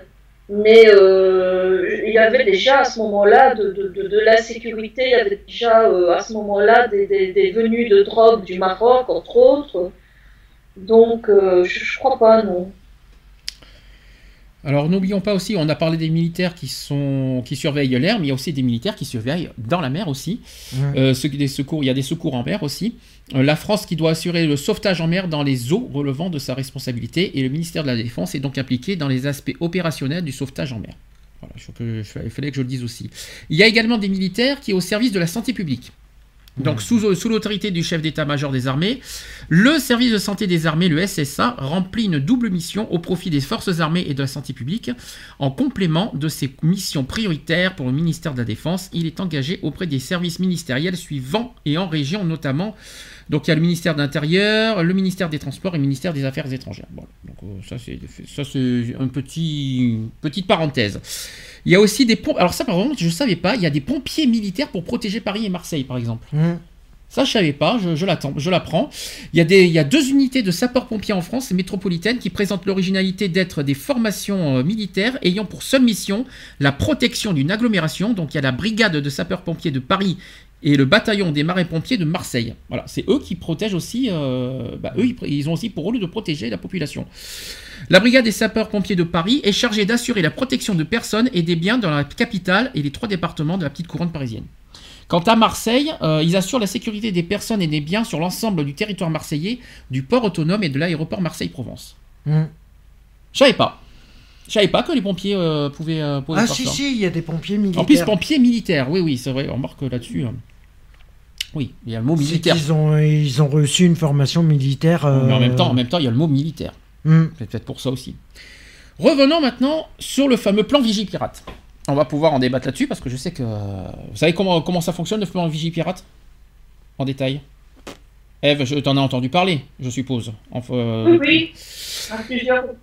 Alors, le plan Vigipirate est un des outils du dispositif français de lutte contre le terrorisme. Il se situe dans le champ de la vigilance, de la prévention et de, la protection. Il peut être prolongé par d'autres plans gouvernementaux dans le champ de l'intervention. Il, il relève du Premier ministre et associe tous les ministères. Donc il s'agit d'un dispositif permanent qui s'applique en France et à l'étranger et à tous les grands domaines d'activité de la société, donc les transports, la santé, l'alimentation, les réseaux d'énergie, la sécurité des systèmes d'information, etc. Donc il vise à associer tous les acteurs de la nation susceptibles de contribuer à la vigilance, à la prévention et à la protection contre la menace terroriste, donc l'État, les collectivités territoriales, les opérateurs, les citoyens. Donc depuis janvier 2015, rappelons-vous de ce qui s'est passé en janvier 2015, de ce qui s'est passé en janvier 2015, rappel euh, de ce qui s'est passé en me France, attentat, Ouais. attentat de Charlie Hebdo de janvier Mm. 2015. Donc depuis janvier 2015, suite à l'attentat de Charlie Hebdo, une mission de protection associée au plan Vigipirate est confiée à des militaires sous le nom, et on en entend beaucoup parler en ce moment, de l'opération. On entend beaucoup, beaucoup parler. Et c'est eux qui sont d'ailleurs visés par les terroristes, je tiens à vous le préciser. L'opération Sentinelle. Ah non. C'est eux qui sont visés. Mais c'est eux qui sont sans cesse visés par les terroristes. hein, Mhm. je vous signale euh, malheureusement. Donc le, plan Vigipirate a pour objectif. Je vais vous donner les objectifs et après vous allez me dire si vous êtes d'accord. Donc premier objectif, c'est développer et maintenir une culture de vigilance de l'ensemble des acteurs de la nation afin de prévenir et de déceler le plus en amont possible toute menace d'action terroriste. Mhm. Deuxième objectif, c'est de permettre une réaction rapide et coordonnée en cas de menace caractérisée ou d'action terroriste, afin de renforcer la protection, de faciliter l'intervention, d'assurer la continuité des activités d'importance vitale et donc de limiter les effets du terrorisme. Ouais. Donc les principes sur lesquels il repose sont les suivants. Donc il y a une méthode croisant euh, l'évaluation de la menace terroriste et l'analyse des vulnérabilités. Autre chose, c'est l'organisation par domaine d'action identifiant les leviers euh, qui permettent de réduire les vulnérabilités en fonction de l'intensité de la menace. Et vous avez une approche pour obje- par objectif de sécurité permettant de choisir au sein d'un répertoire les mesures les plus adaptées au niveau de la de menace dans une logique de juste suffisance. Mhm. Pour être honnête, c'est un peu compliqué. leur- Ouais, leur- je- c'est compliqué. J'avoue, j'avoue que euh, c'est- c'est- ça marche comme ça, mais bon, en termes clairs, nets et précis, c'est surtout pour euh, l'objectif, c'est détecter, on va dire, les menaces terroristes. Mhm. On, va, on va dire ça en simplifiant les choses. Donc c'est très compliqué. Hein, Ouais. Ouais. Ouais, ça fait très pompeux comme ça. euh, ça fait trop. Hein? Je dis, ça fait très pompeux, euh, très. euh, tu vois. Compliqué, mais tu sais, tu sais, euh, euh, les gouvernements et l'État, ils ont toujours des, euh, ils, cherchent toujours euh, les complications pour pour pour, pour, pour, les citoyens comprennent jamais quand c'est comme ça. hein, donc j'y Mm. peux rien. Donc le plan Vigipirate repose entièrement sur le droit existant et il ne nécessite aucun recours à l'un des états d'exception prévus par la Constitution. Bon, on va passer parce que ça c'est un peu compliqué. Je voudrais que, est-ce que vous connaissez les niveaux d'alerte? Combien il y en a d'abord? Combien il y a de niveaux de- Non, il n'y en a pas 4. Non, ça a changé. hein? Non, 7. non, il n'y en a que 3. Il y a trois niveaux d'alerte. Il n'y en a que 3 en France depuis 2015. hein. Avant, il y en avait, euh, ça a changé. hein. Mhm. Donc, vous avez le niveau vigilance. C'est, C'est-à-dire la vigilance permanente face à une menace durablement élevée mais diffuse. Donc ce niveau correspond à une posture permanente de sécurité valable sur l'ensemble du territoire ou quotidien. Il implique la mise en place euh, d'un socle de 100 mesures sur les, euh, sur les plus de 300 que compte le catalogue de Vigipirate. Donc ça c'est le- l'alerte vigilance. La deuxième alerte, le niveau 2, c'est la sécurité renforcée et le risque attentat. Mhm. Donc, euh, qui, qui signifie protection renforcée face à un niveau de menace élevé. Donc, ce niveau répond à une menace terroriste élevée, voire très élevée, concernant l'ensemble du territoire ou ciblant une zone géographique ou un secteur d'activité particulier. Ce niveau d'alerte n'a pas de, de- de limite de temps de- définie et il prévoit le renforcement de mesures permanentes et l'activation des mesures additionnelles comme des patrouilles supplémentaires et des filtrages ou des fouilles. Ça, c'est le niveau 2. Mhm. Et le niveau 3, c'est le niveau le plus élevé, c'est urgence attentat. Euh, c'est le niveau 3, donc c'est, euh, c'est qui signifie que la protection renforcée face à une menace d'attaque terroriste documentée et imminente ou à la suite immédiate d'un attentat. Mhm. Euh, donc ce niveau répond à une menace terroriste élevée, voire très élevée, concernant l'ensemble du territoire ou ciblant une zone géographique ou un secteur d'activité particulier. Ce niveau d'alerte n'a pas de limite de temps définie. Euh, et il prévoit le renforcement des mesures permanentes et l'activation de mesures additionnelles, comme des patrouilles supplémentaires, euh, des filtrages des fouilles. Non, ça c'était le niveau 2, ça. non, le niveau 3, je répète, l'urgence attentat, c'est un état maximal de vigilance et de protection qui est déclenché sur l'ensemble du territoire national ou sur une zone géographique délimitée pour prévenir le risque euh, de surattentat. Des mesures additionnelles et contraignantes peuvent être prises, comme la fermeture de certaines routes et de transports publics, l'arrêt du ramassage scolaire aussi, et la diffusion d'informations ou et aussi des conseils comportementaux via l'application téléphonique SAIP, les différents sites internet et institutionnels, la télévision et encore radio. Tout ça serait fermé. Hein. Mhm. Ces mesures peuvent être désactivées dès la fin de la gestion de crise. Mhm. Eh oui, on peut... Euh, Ah nous, euh, il y a eu l'attentat de- du 11 euh, septembre, et bien il y avait un couvre-feu, Mhm. parce qu'on habitait à côté du chef. D'accord. Donc on pouvait pas euh, circuler euh, comme on voulait. euh, fallait montrer patte blanche parce que tout était barricadé par les Américains. D'accord. Ce que je voulais dire sur le plan Vigipirate, c'est au niveau de, ce que ressentent les Français, et vous allez me dire ce que vous en pensez, c'est que les Français ne se sentent pas en sécurité malgré ce, plan Vigipirate. Je vais expliquer, c'est pas moi qui l'ai dit. hein. Les Français prennent très au sérieux et même euh, avec une particulière gravité la menace terroriste qui pèse aujourd'hui sur la France. Donc, ils, ont été interrogés en 2015. Alors, ça, date de 2015 parce que j'ai rien en 2017 sur ce sujet. Euh, 85% des Français jugent que cette menace est très ou, tr- ou plutôt élevée. Mhm. Fait exceptionnel, les sympathisants du PS qui sont 89%, les républicains 90% et du Front National 89% sont pour une fois du même avis, oui, la menace djihadiste est grave. Seuls les sympathisants du Front de gauche se situent au- un cran au-dessous avec 75% d'entre eux, qui estiment tout de même que la menace est élevée et très élevée. Et la première fois que l'IFOP avait posé cette question, c'était en 2010. 52% des Français jugeaient à cette époque la menace terroriste élevée et très élevée. En 2010 quand même. hein. Mhm. Et au lendemain des attentats de 2015, en janvier, ils étaient 93% à dire que, que c'était très, très sérieux. Les plus inquiets aujourd'hui sont les cadres supérieurs, les professions libérales avec 87%, et les moins inquiets, c'est les 18-24 ans. C'est ce, qu'on, c'est ce que je redoute un petit peu. C'est les jeunes qui sont euh, les moins, euh, Moins concerné. moins sensibles, les moins Mm. sensibles à ça, euh, qui, qui limite euh, je m'en foutiste, quoi, on va dire. Et parmi eux, 28% jugent la menace plutôt faible et très faible. Mhm. Quand même fou. Hein. Mais ça a été prouvé scientifiquement que euh, la zone de danger, euh, dans, par exemple dans, dans- dans le cerveau d'un adolescent, n'est pas complètement minée. Donc c'est ça qui fait qu'un adolescent prend des risques euh, parfois démesurés parce qu'il se rend compte- il ne se rend pas vraiment compte des dangers qu'il encourt. Mhm. Vous en pensez quoi, Vigipirate Et euh, ici, il y a quelque temps, euh, on a remarqué que le côté chépien, donc euh, tout ce qui touche euh, l'armée américaine et autres, ils, ont, ils renforcent leur, leur sécurité. Donc ils font venir des chars, il y a des avions et hélicoptères qui débarquent. Sinon, sur Vigipirate, ça marche chez vous, Vigipirate, Eve? C'est ça aussi? C'est pareil chez vous, hein, de toute façon. hein. Mm. C'est ça que je te dis.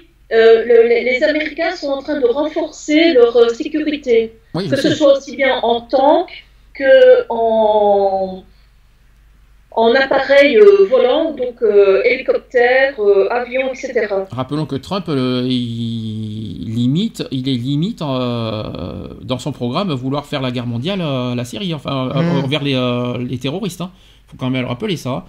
C'est Ouais. ce qu'il a prévu au- au- au- dans son programme. C'est limite ce qu'il cherche, hein, donc euh, faut pas l'oublier ça. hein.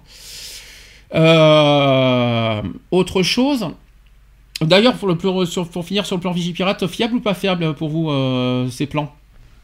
Bah fiable et pas fiable à la fois. Ah, Super, avec ça on va aller loin. Ça veut dire quoi fiable et pas fiable?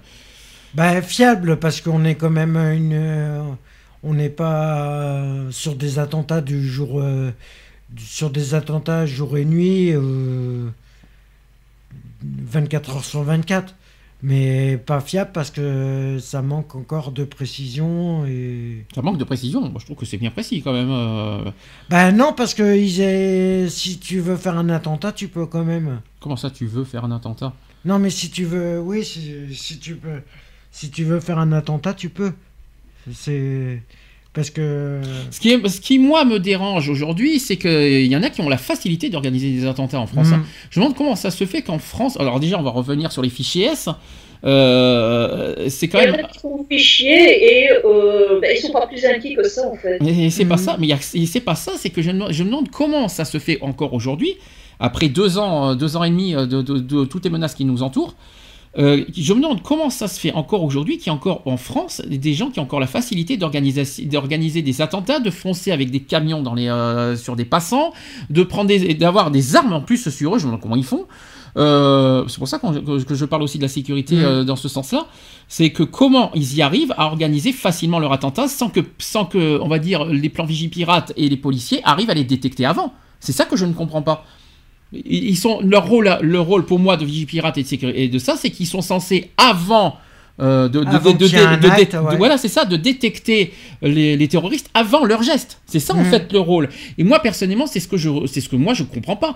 Et finalement, les- tous les attentats, euh, pour moi à l'heure d'aujourd'hui, ils- Peut-être il y en a certains qui sont qui, qui- ils arrivent à les À à les les arrêter avant, à les déjouer. Voilà, c'est- le mot exact.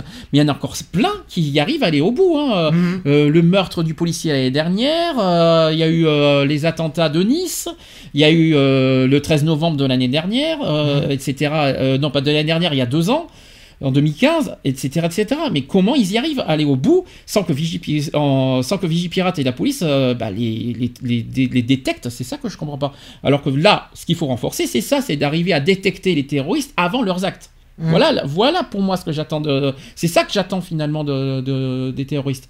C'est là où oui, on peut parler de sécurité. S'ils arrivent à les détecter avant, c'est bon. Mais là, tant qu'ils y arrivent au bout, moi je me sens pas en sécurité. Tant que les, tant que, tant que les, les- les terroristes arrivent au bout de leurs gestes, eh ben, pour moi, c'est- moi, moi je vois pas où est la sécurité.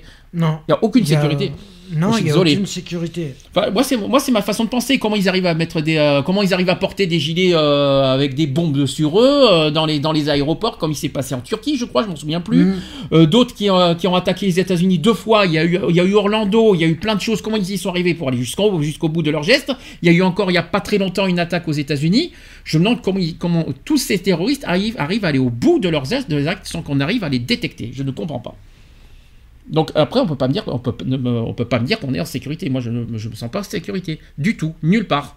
Donc c'est pour ça que pour moi, je comprends pas pourquoi. euh, D'où pourquoi euh, c'est censé être prioritaire euh, dans nos yeux, quoi, dans, dans- dans nos têtes, dans notre esprit. C'est ça que c'est ça aussi que, Mm. les- que je comprends pas. T'en penses quoi, Eve? Comme tu dis, euh, ça va être euh, principalement les grandes villes, euh, là où ça va faire beaucoup de dégâts qui vont être touchées les, premières, hein, que ce soit euh, musée ou autre, voilà, truc important. Et malheureusement, il y a beaucoup de, personnes terroristes qui sont fichées mais qui sont pas plus inquiets que ça. Et on se rend compte après que ben voilà, ils ont foncé sur X personnes avec une camionnette, alors que la police savait très bien qu'ils étaient dangereux dès le départ. Et puis il y a une question essentielle. Qu'est-ce que vous, qu'est-ce que vous pensez des fichiers S qui restent dans, dans notre pays? Ça devrait même plus exister. Comment ça se fait qu'on garde des fichiers S dans notre pays? Est-ce que vous pouvez ça comprendre? Non. Bah, Mais tout dépend s'ils ont la, la nationalité française ou pas, s'ils sont nés en France ou pas. Je vais dire. Ouais, Parce mais que- même euh, fichier S, normalement, ça devrait être supprimé direct. Alors, euh, supprimer pas, pas, les, pas, pas peine de mort, hein, ou Non, non, mais, non, les, mais, non. les, euh, mais les bannir du pays, quoi. Ouais. Bien, bien sûr. Évidemment. Oui, mais euh, par exemple, allez, imaginons qu'un terroriste est né d'une mère française et d'un père algérien. J'invente, hein, bien sûr. Mhm. Vous, vous comptez la- l'envoyer dans quel pays exactement? Ben, dans l'Algérie, puisque c'est sa deuxième, euh, c'est son origine. Hum.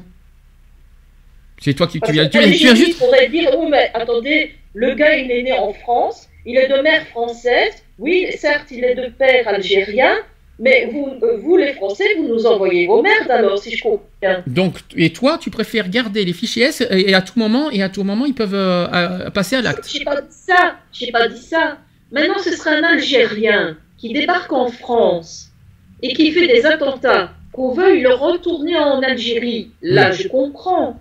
Mais un, Alg- un, type qui est né en France, de mère française et de père algérien, donc il aura grandi en France toute sa vie.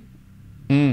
Et? On peut pas demander à l'Algérie parce que son père est algérien, de prendre, euh, entre guillemets, le déchet de la France. Oui, mais je vois pas. Ouais, mais ça. Mais Mais c'est pas une raison pour. euh, après, après, il fait, après, il va où il veut, mais je vois pas en quoi nous, on doit garder les fichiers S chez nous. Euh, qu'il aille faire ses trucs ailleurs, mais on n'a pas gardé quelqu'un en France qui, qui à tout moment peut, ne peut passer à l'acte et, et, euh, tuer n'importe qui, n'importe Mhm. quand. Moi, je suis pas d'accord avec ça. Et ben, après, il va où il veut. euh, c'est pas parce qu'il est d'origine algérienne qu'il est obligé de vivre en Algérie. Il peut aller où il veut après. hein. Mais euh, après, pour moi, oui, euh, c'était le débat de la déchéance de nationalité. Vous vous en souvenez de ça? C'était Ouais. même François Hollande qui l'avait proposé. Cette, ce débat-là, moi j'ai été complètement pour hein, ce sujet, je vous le dis franchement, euh, parce que c'est tellement trop dangereux. Et regardez, la- les menaces sont toujours là, il y a n'importe- et ça se prouve, euh, il y en a encore plein en ce moment qui, qui sont autour, qui peuvent agir à tout moment. Mhm. Euh, et c'est à cause de ces personnes-là qu'à tout moment, euh, n'importe qui, n'importe quand peut se faire tuer demain. Et moi, je suis désolé, c'est hors de question qu'il y ait le moindre risque en France à cause de ces personnes-là. Je suis désolé. Euh, on peut pas parler de sécurité si on garde ces genres de personnes en- euh, dans notre pays. C'est hors de question. C'est pas possible. Donc après, euh, si on parle vraiment de sécurité, elle est là la vraie sécurité. Moi, je suis désolé, on peut pas parler de sécurité si on garde des, euh, des, des futurs délinquants chez nous et des futurs euh, meurtriers. C'est pas possible. Imp- pour moi, c'est inconcevable. Enfin, en tout cas, c'est ma, fa- ma façon de penser. Après, ce Moi, n'est que mon opinion. penser personnellement à... Parce qu'il y avait un jeune, donc je parle pas de terroriste, hein, c'est un jeune euh, qui parlait du parti du Front National. Il disait, voilà, ma mère est française et je crois que son père était antillais ou quelque chose comme ça, je sais plus. euh, il n'était pas, France... pas français en tout cas.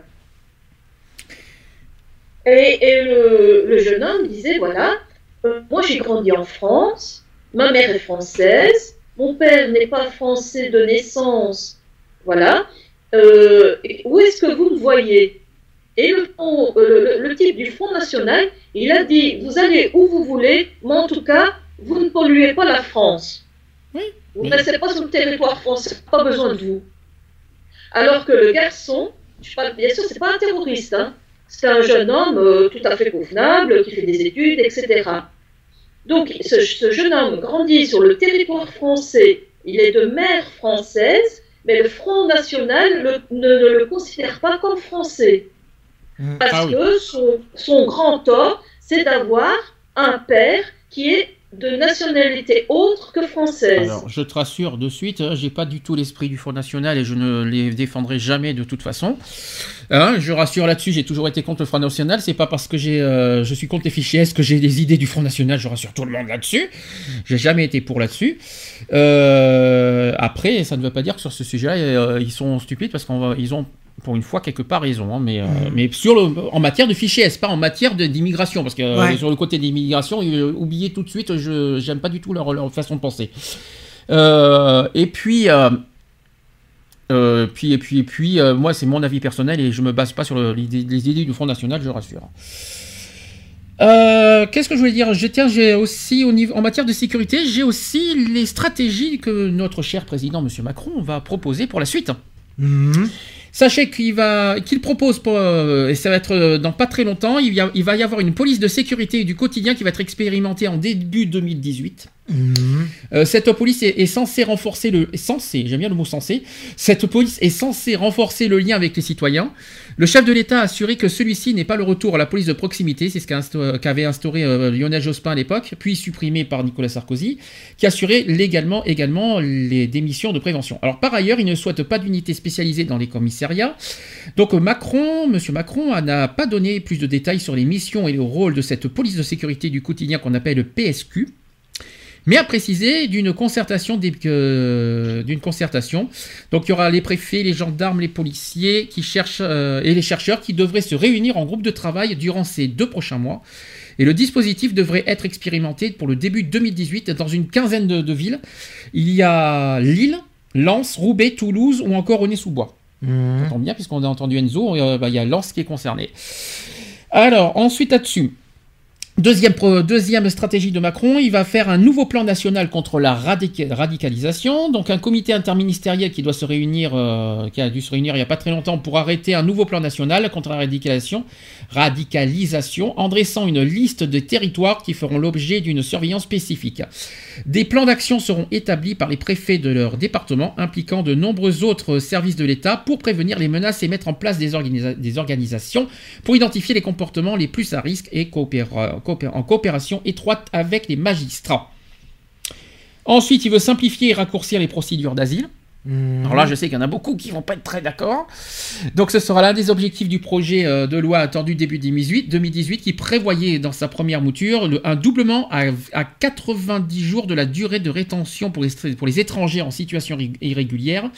Et Em- Emmanuel Macron a souhaité euh, que, souhaite que nous reconduisons de matière intraitable les étrangers n'ayant pas de titre de séjour, euh, tout en accueillant de manière exigeante et conforme à nos valeurs, les, les réfugiés ainsi que les personnes en règle. Mhm. Donc voilà.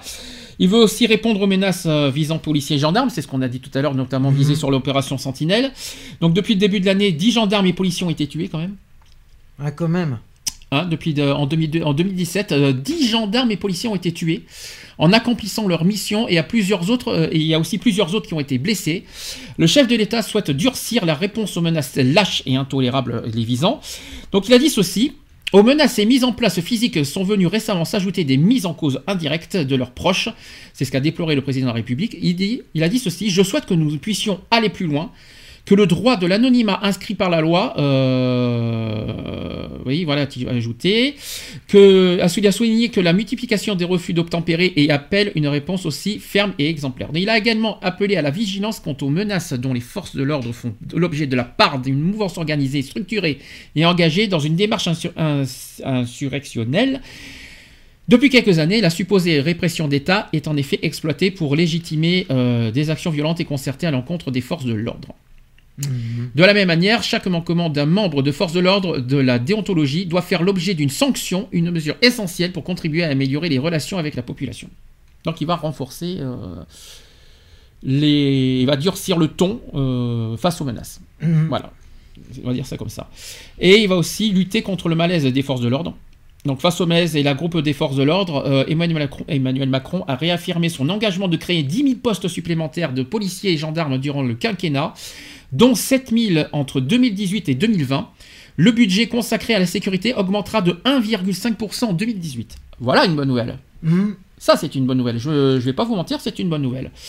Réclamée de longue date par les syndicats policiers, la réforme de la, de la procédure pénale permettra aussi de libérer du temps en allégeant la lourdeur de tâches inutiles et totalement obsolètes, voire ridicules.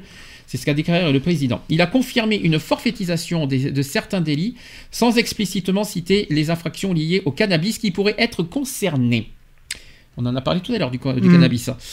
Un plan quinquennal de numérisation contribuera également à alléger la charge de travail et le chef de l'État a notamment promis la mise en place sous trois ans de la possibilité de porter plainte sur Internet.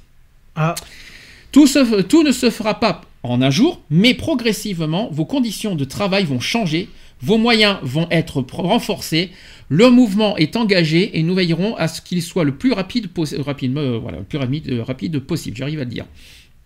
Et enfin, un projet de loi antiterroriste pleinement satisfaisant, qui, euh, c'est ce qu'il a dit, c'est ce qu'il a dit. Le président a annoncé qu'il ne se soumettrait pas lui-même au Conseil constitutionnel, euh, la loi antiterroriste, qui doit se substituer au 1er novembre à l'état d'urgence en vigueur depuis novembre 2015. Donc celle-ci a été, ado- a été adoptée, il n'y a pas très longtemps, par un ultime vote du Sénat.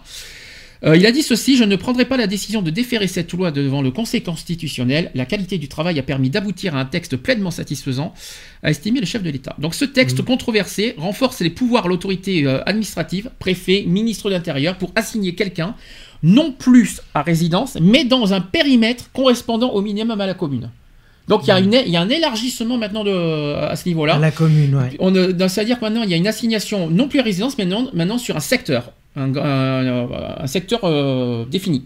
Ça, c'est pas plus mal. Il y a aussi réaliser des perquisitions, fermer un lieu de culte ou faire des contrôles d'identité près des frontières. Ça y est je voulais vous l'annoncer, cette petite nouvelle. Le tout sans autorisation judiciaire et perquisition acceptée. Mhm. Voilà.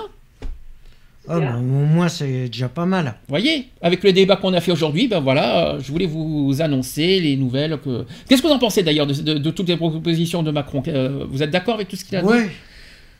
Durcir le ton, euh, par- par- voilà, parce que c'est vrai que les policiers sont très menacés, très menacés donc c'est Mhm. normal de, de- voilà, qu'ils qu'ils puissent aussi être défendus de cette, de cette manière-là.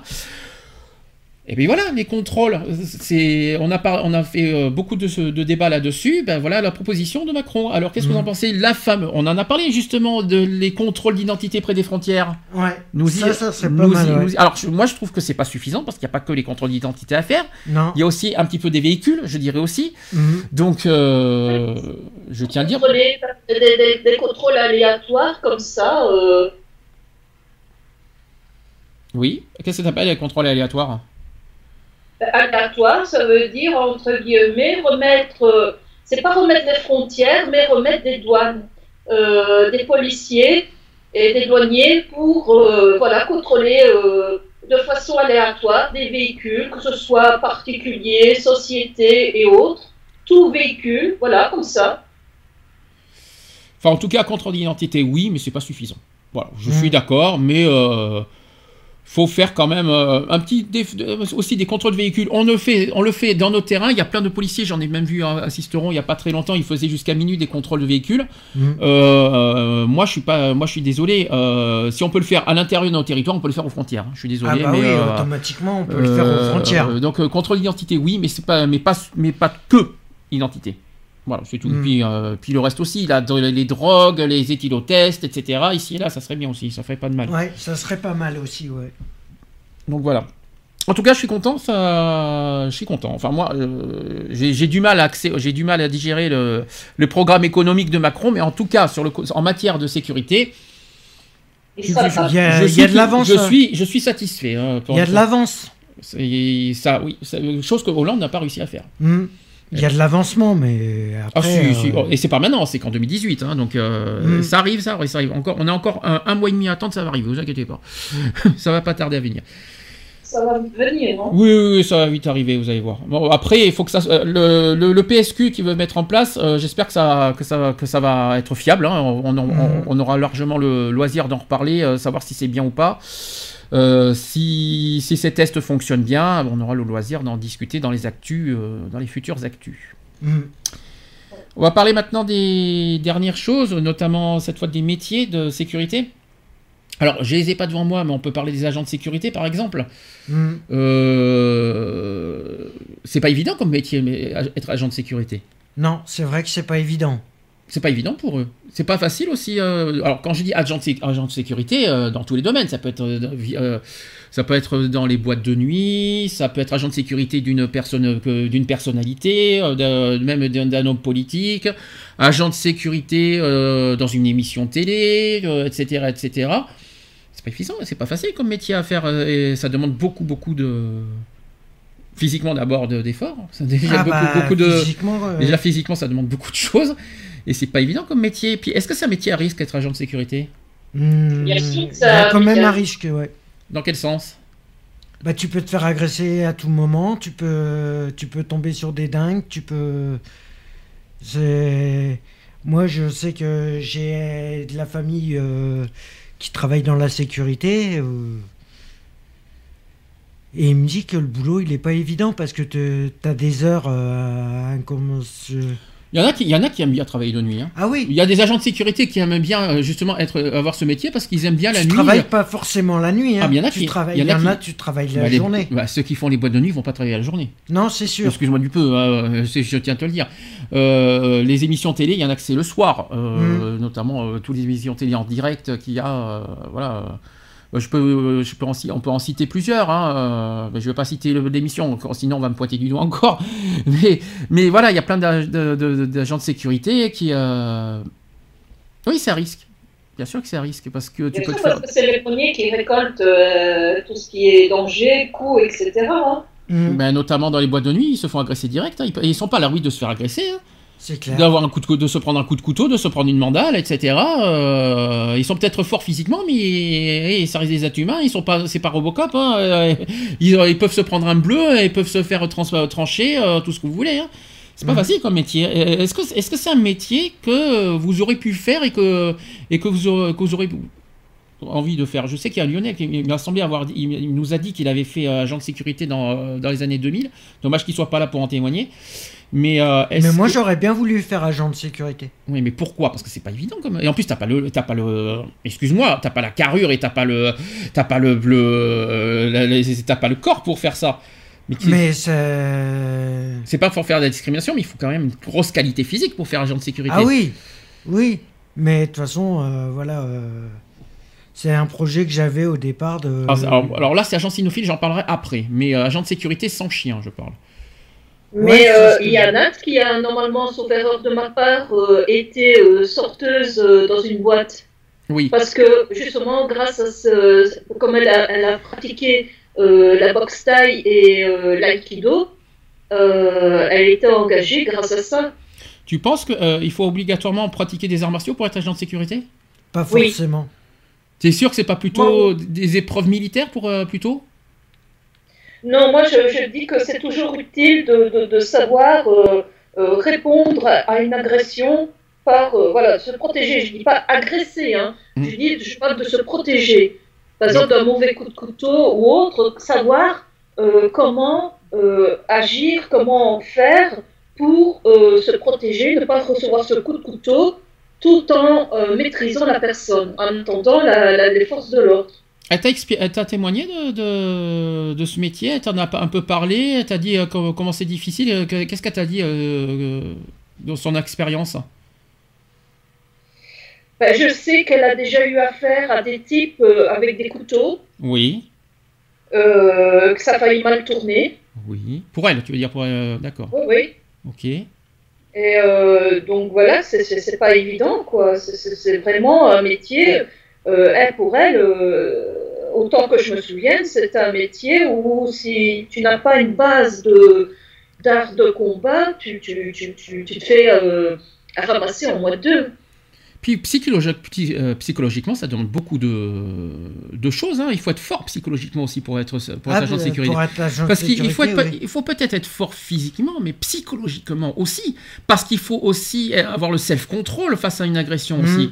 Euh, Il faut avoir, euh, il faut avoir, euh, il faut avoir, il faut être mentalement bien, voilà, mentalement, être mentalement fort pour affronter les agressions, pour affronter les, euh, les délinquants, pour affronter les, euh, les, euh, les, euh, bah, les personnes qui, qui foutent le bordel, quoi. On va dire, c'est, c'est pas évident d'être, c'est pas facile d'être agent de sécurité pour ça aussi. hein. Non, c'est clair. Voilà. Donc euh, moi personnellement j'avais un, un exemple à vous donner. C'était pas les, euh, c'était les agents cynophiles. Mhm. Voilà. Qu'est-ce que ça veut dire agent cynophile Avec un chien. Maître chien. Avant c'était maître chien. Ça, ça- c'était euh, maintenant ça s'appelle agent cynophile. Mhm. Euh, oui. Non mais ça s'appelle plus maître chien aujourd'hui. Oui, je sais. Donc euh, ça a changé de nom. C'est, c'est joli comme nom, cynophile. Ouais. T'aimes bien ce, ce mot, Eve, euh, les agents cynophiles c'est, c'est- Ouais. c'est mignon, hein, ça, passe, ça passe encore. Alors pour ceux qui savent pas euh, dire, euh, pour ceux qui savent pas comment ça s'écrit, c'est C Y N O P H I L E. Voilà. Donc l'agent cynophile de sécurité elle exerce l'activité de prévention sécurité de jour comme de nuit sur toute forme de site, très souvent le seul avec son chien. Il peut être en surveillance postée ou itinérante et doit être capable de. Alors, je vais vous dire, il a, il a, il a- voilà toutes les capacités qu'il faut pour être euh, agent de sécurité et agent cynophile. Il faut être pour les deux. Un, il faut filtrer et contrôler les locaux. Deux, il faut savoir réaliser une surveillance technique des locaux. Trois, il faut savoir effectuer des rondes en respectant les consignes. Il faut savoir donner l'alerte. Il faut savoir rechercher la présence d'intrus en cas d'infraction. Il faut savoir porter secours aux personnes. Donc, il y a aussi du secourisme à faire. Mhm. Il faut intervenir sur un feu naissant, il faut accueillir et renseigner éventuellement, prévenir et dissuader, il faut rendre compte oralement et par écrit. Donc il peut également exercer en tant qu'intervenant aussi sur alarme. Euh, il peut répondre le plus rapidement à une alarme, il peut s'orienter en milieu urbain, il peut contrôler des locaux, il peut procéder à une interpellation aussi dans le cadre de sa fonction et de réglementation, et il peut identifier les matériels d'alarme et de détection. Voilà. Donc ça, c'est encore autre chose. Donc les capacités sont les, sont les suivantes. Et Donc seul ou en ou utilisant de façon adéquate les aptitudes de son chien. Mhm. Il faut la capacité à s'orienter en milieu urbain dans l'objectif de se rendre sur son lieu de travail ou d'intervention, ainsi que la capacité à repérer une anomalie sur le lieu de surveillance. Il faut avoir la capacité aussi à passer une alerte claire et concise. Ça, c'est pas évident. Il faut avoir la capacité à réaliser les gestes de premier secours. Hmm. Eh oui. Mais toi, t'es mal barré, tu t'as peut-être passé le PS1, le PS1, PSE1, parce que ça s'appelle comme ça maintenant. Je l'ai pas Mais eu. si le 1. Euh, pas le PS, si, c'est le PS1 que tu as. Ah, PSC1. PSC1, oui, pas, ça fait pas que j'ai dit E, moi. Non, PSC1. de toute façon, je crois qu'il faut être que PSC1 pour, euh, pour euh, premier secours, c'est ça, de toute façon. hein. Capacité à prendre en charge un individu et gérer une situation conflictuelle dans le strict respect de la réglementation. Tu saurais Mhm. faire ça?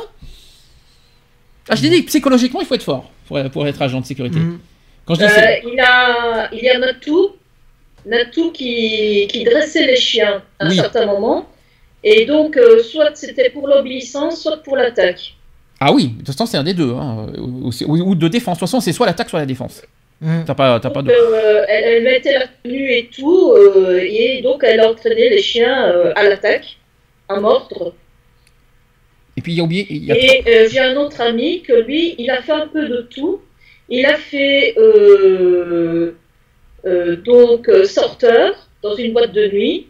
Il a fait vigile avec euh, donc cynophile, donc avec son chien. Euh, son propre chien, c'était pas le, le chien d'une société. hein. D'accord. Et euh, il, il a fait garde du corps d'une chanteuse, mais je ne sais T'as des problèmes. hein, c'est- T'as des gros bugs sur Skype. Je sais pas ce qui se passe, mais c'est pas évident.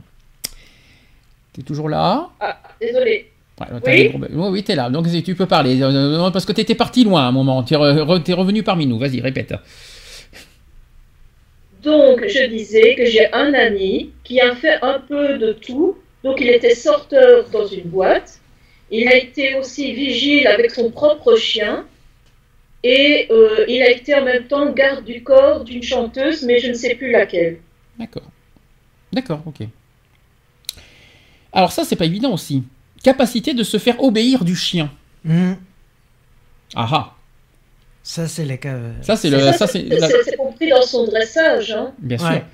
Et en plus, c'est le, dressage de base, je veux dire, euh, d'obéissance. Capacité à détecter une anomalie par la lecture des réactions du chien. Hmm. Donc il faut qu'il lit sur le sur le chien quoi en fait euh, sur la. Ah, faut que selon le si le chien il a un mauvais comportement, il faut qu'il arrive à trouver. il faut qu'il comment- arrive à lire on va dire sur le comportement du chien et la réaction Ouais. du chien. Ouais. C'est pas évident ça aussi. Hein. Bah, Capaci- si c'est ton chien, comme, comme tu travailles tout le temps avec lui, tu connais ses réactions, tu, tu sais Mhm. que si il, il gémit ou s'il fait, euh, je sais pas moi, un, un petit un simulacre de grognement, quelque chose comme ça, tu sais qu'il y a quelque chose, tu sais, c'est comme quand tu vas avec quelqu'un. Tu, tu sais en, en le voyant si ça va, si ça va pas, s'il a un souci. Ben, Avec ton chien, quand tu es maître au chien, tu, tu le sais par son comportement qu'il a quelque chose qui ne va pas. Hmm.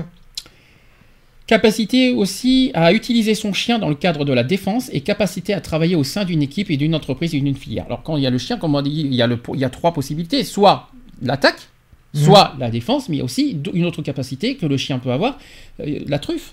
Hmm. La capacité à dénicher la drogue. Et c'est les agents cynociles, je crois, qui font des, euh, qui Ouais, c'est- drogues aussi. mais hein. ça c'est au niveau de euh, la police. Oui, mais c'est quand même agent cynophile. Avoir un Ouais. chien, ça reste cynophile. hein, donc Ouais. euh, voilà. Donc euh, il me semble, voilà, il y a ces trois pos- possibilités, quoi. Euh, par la voie de la formation, les compétences et aptitudes sont réparties en trois unités capitalisables. Alors, il y a l'UC1, UC2 et UC3. Ça te dit quelque chose? Toi qui, toi qui as eu connaissance, toi qui voulais faire ça.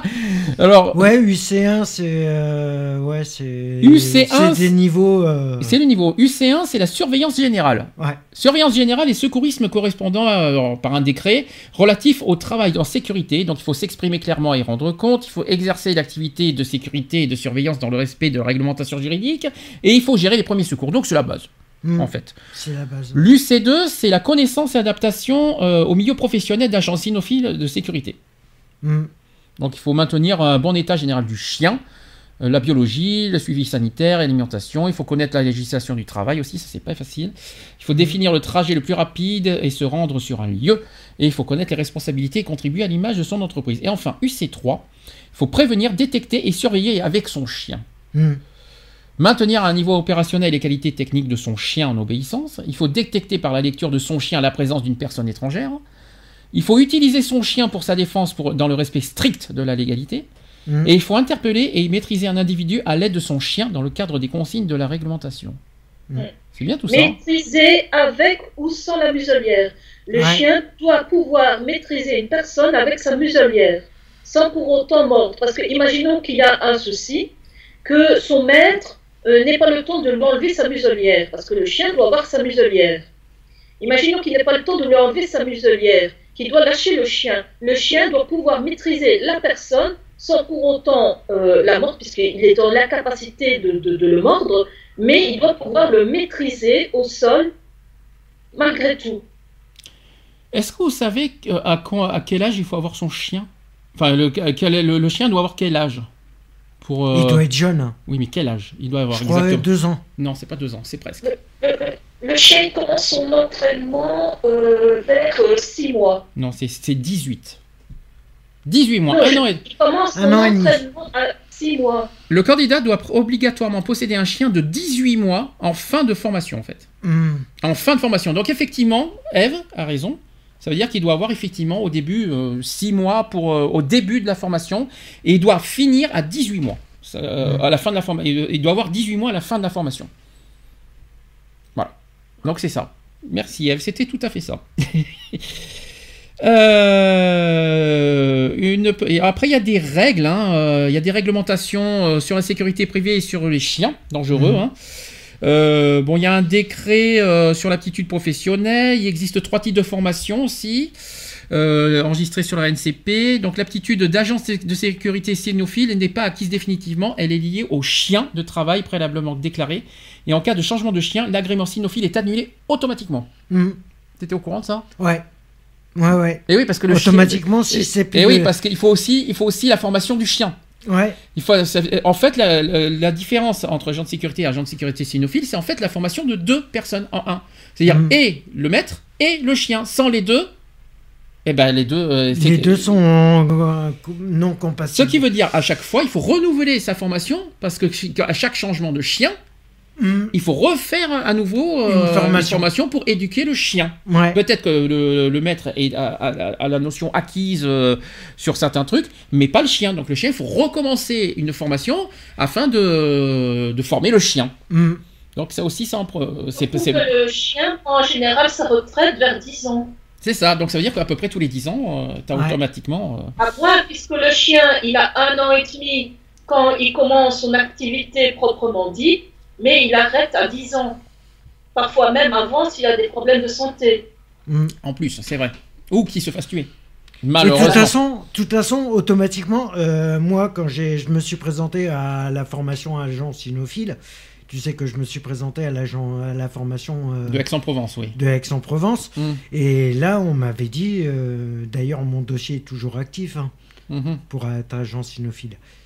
Et on m'a dit que euh, même un, dès, qu'il, dès qu'un chien est considéré comme malade, automatiquement, il ne le présente pas. D'accord. Par contre, j'ai un- j'ai une question à poser parce que euh, à quel âge on peut se présenter à ce, à ce métier?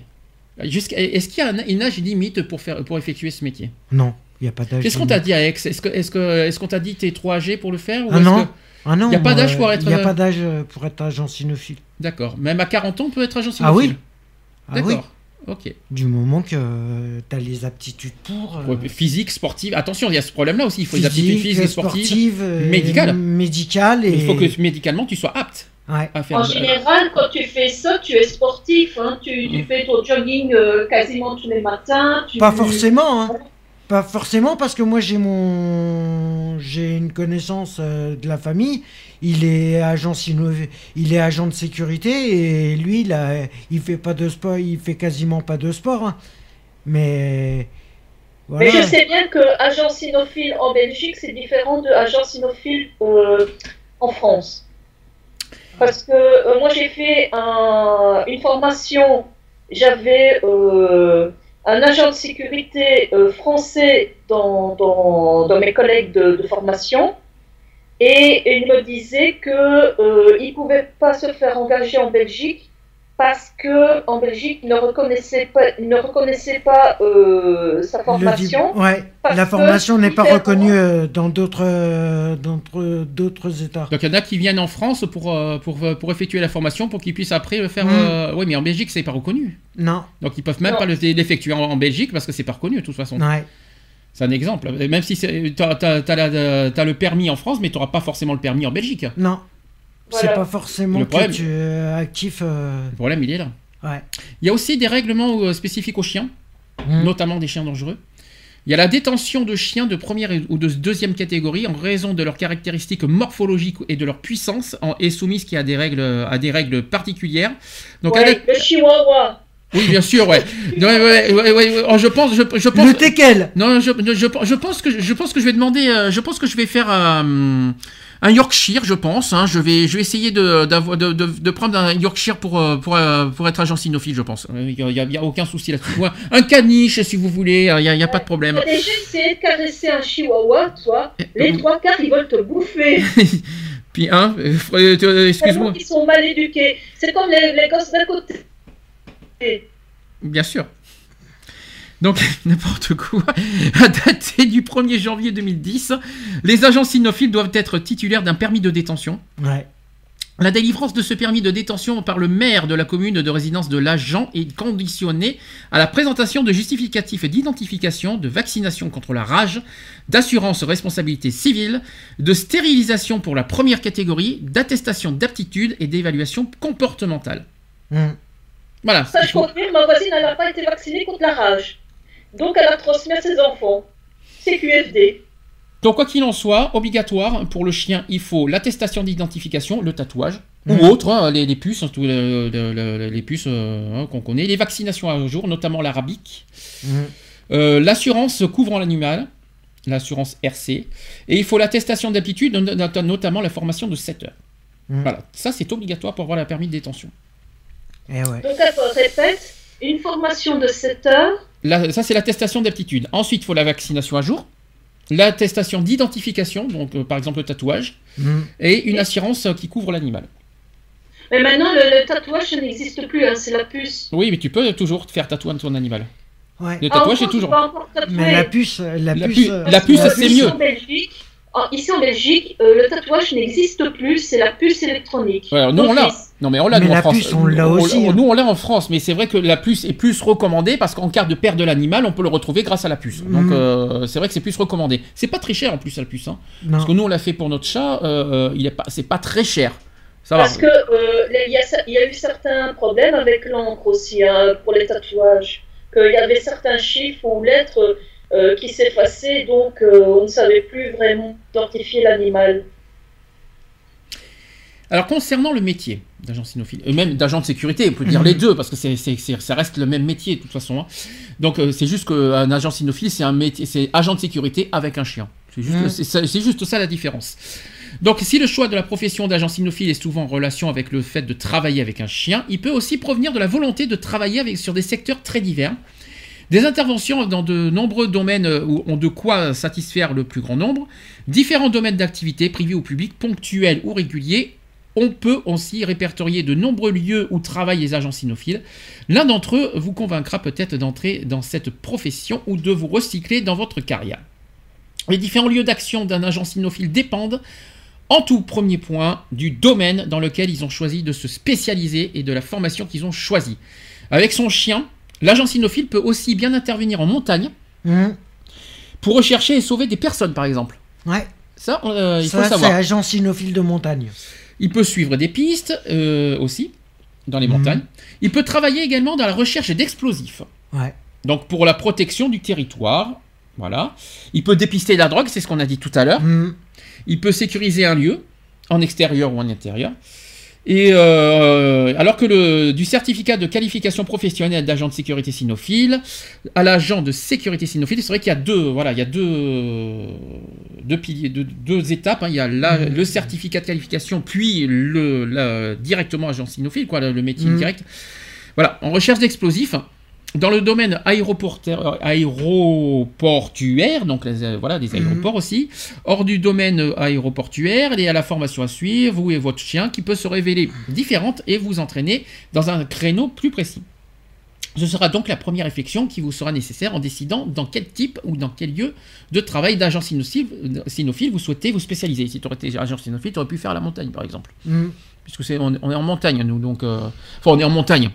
On n'est on est qu'à 300 mètres d'altitude. On n'est pas non plus à, on n'est pas comme au Mont Blanc, hein, donc je vous rassure non plus. hein.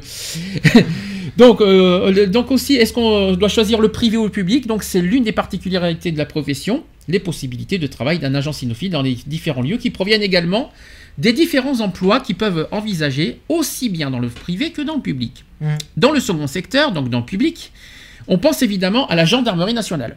On, Ouais. peut être, on peut devenir gendarme en étant agent cynophile. Ah oui, mais il y en a. Hein. Oui, mais je tiens à le dire parce qu'il y en a plein qui ne savaient pas. On pense aussi à l'armée ou à la police. Mm. On peut, euh, donc au niveau public, on peut être gendarme, on peut, être, on peut aller dans l'armée, à la police, dans des postes de maître chien, Mm.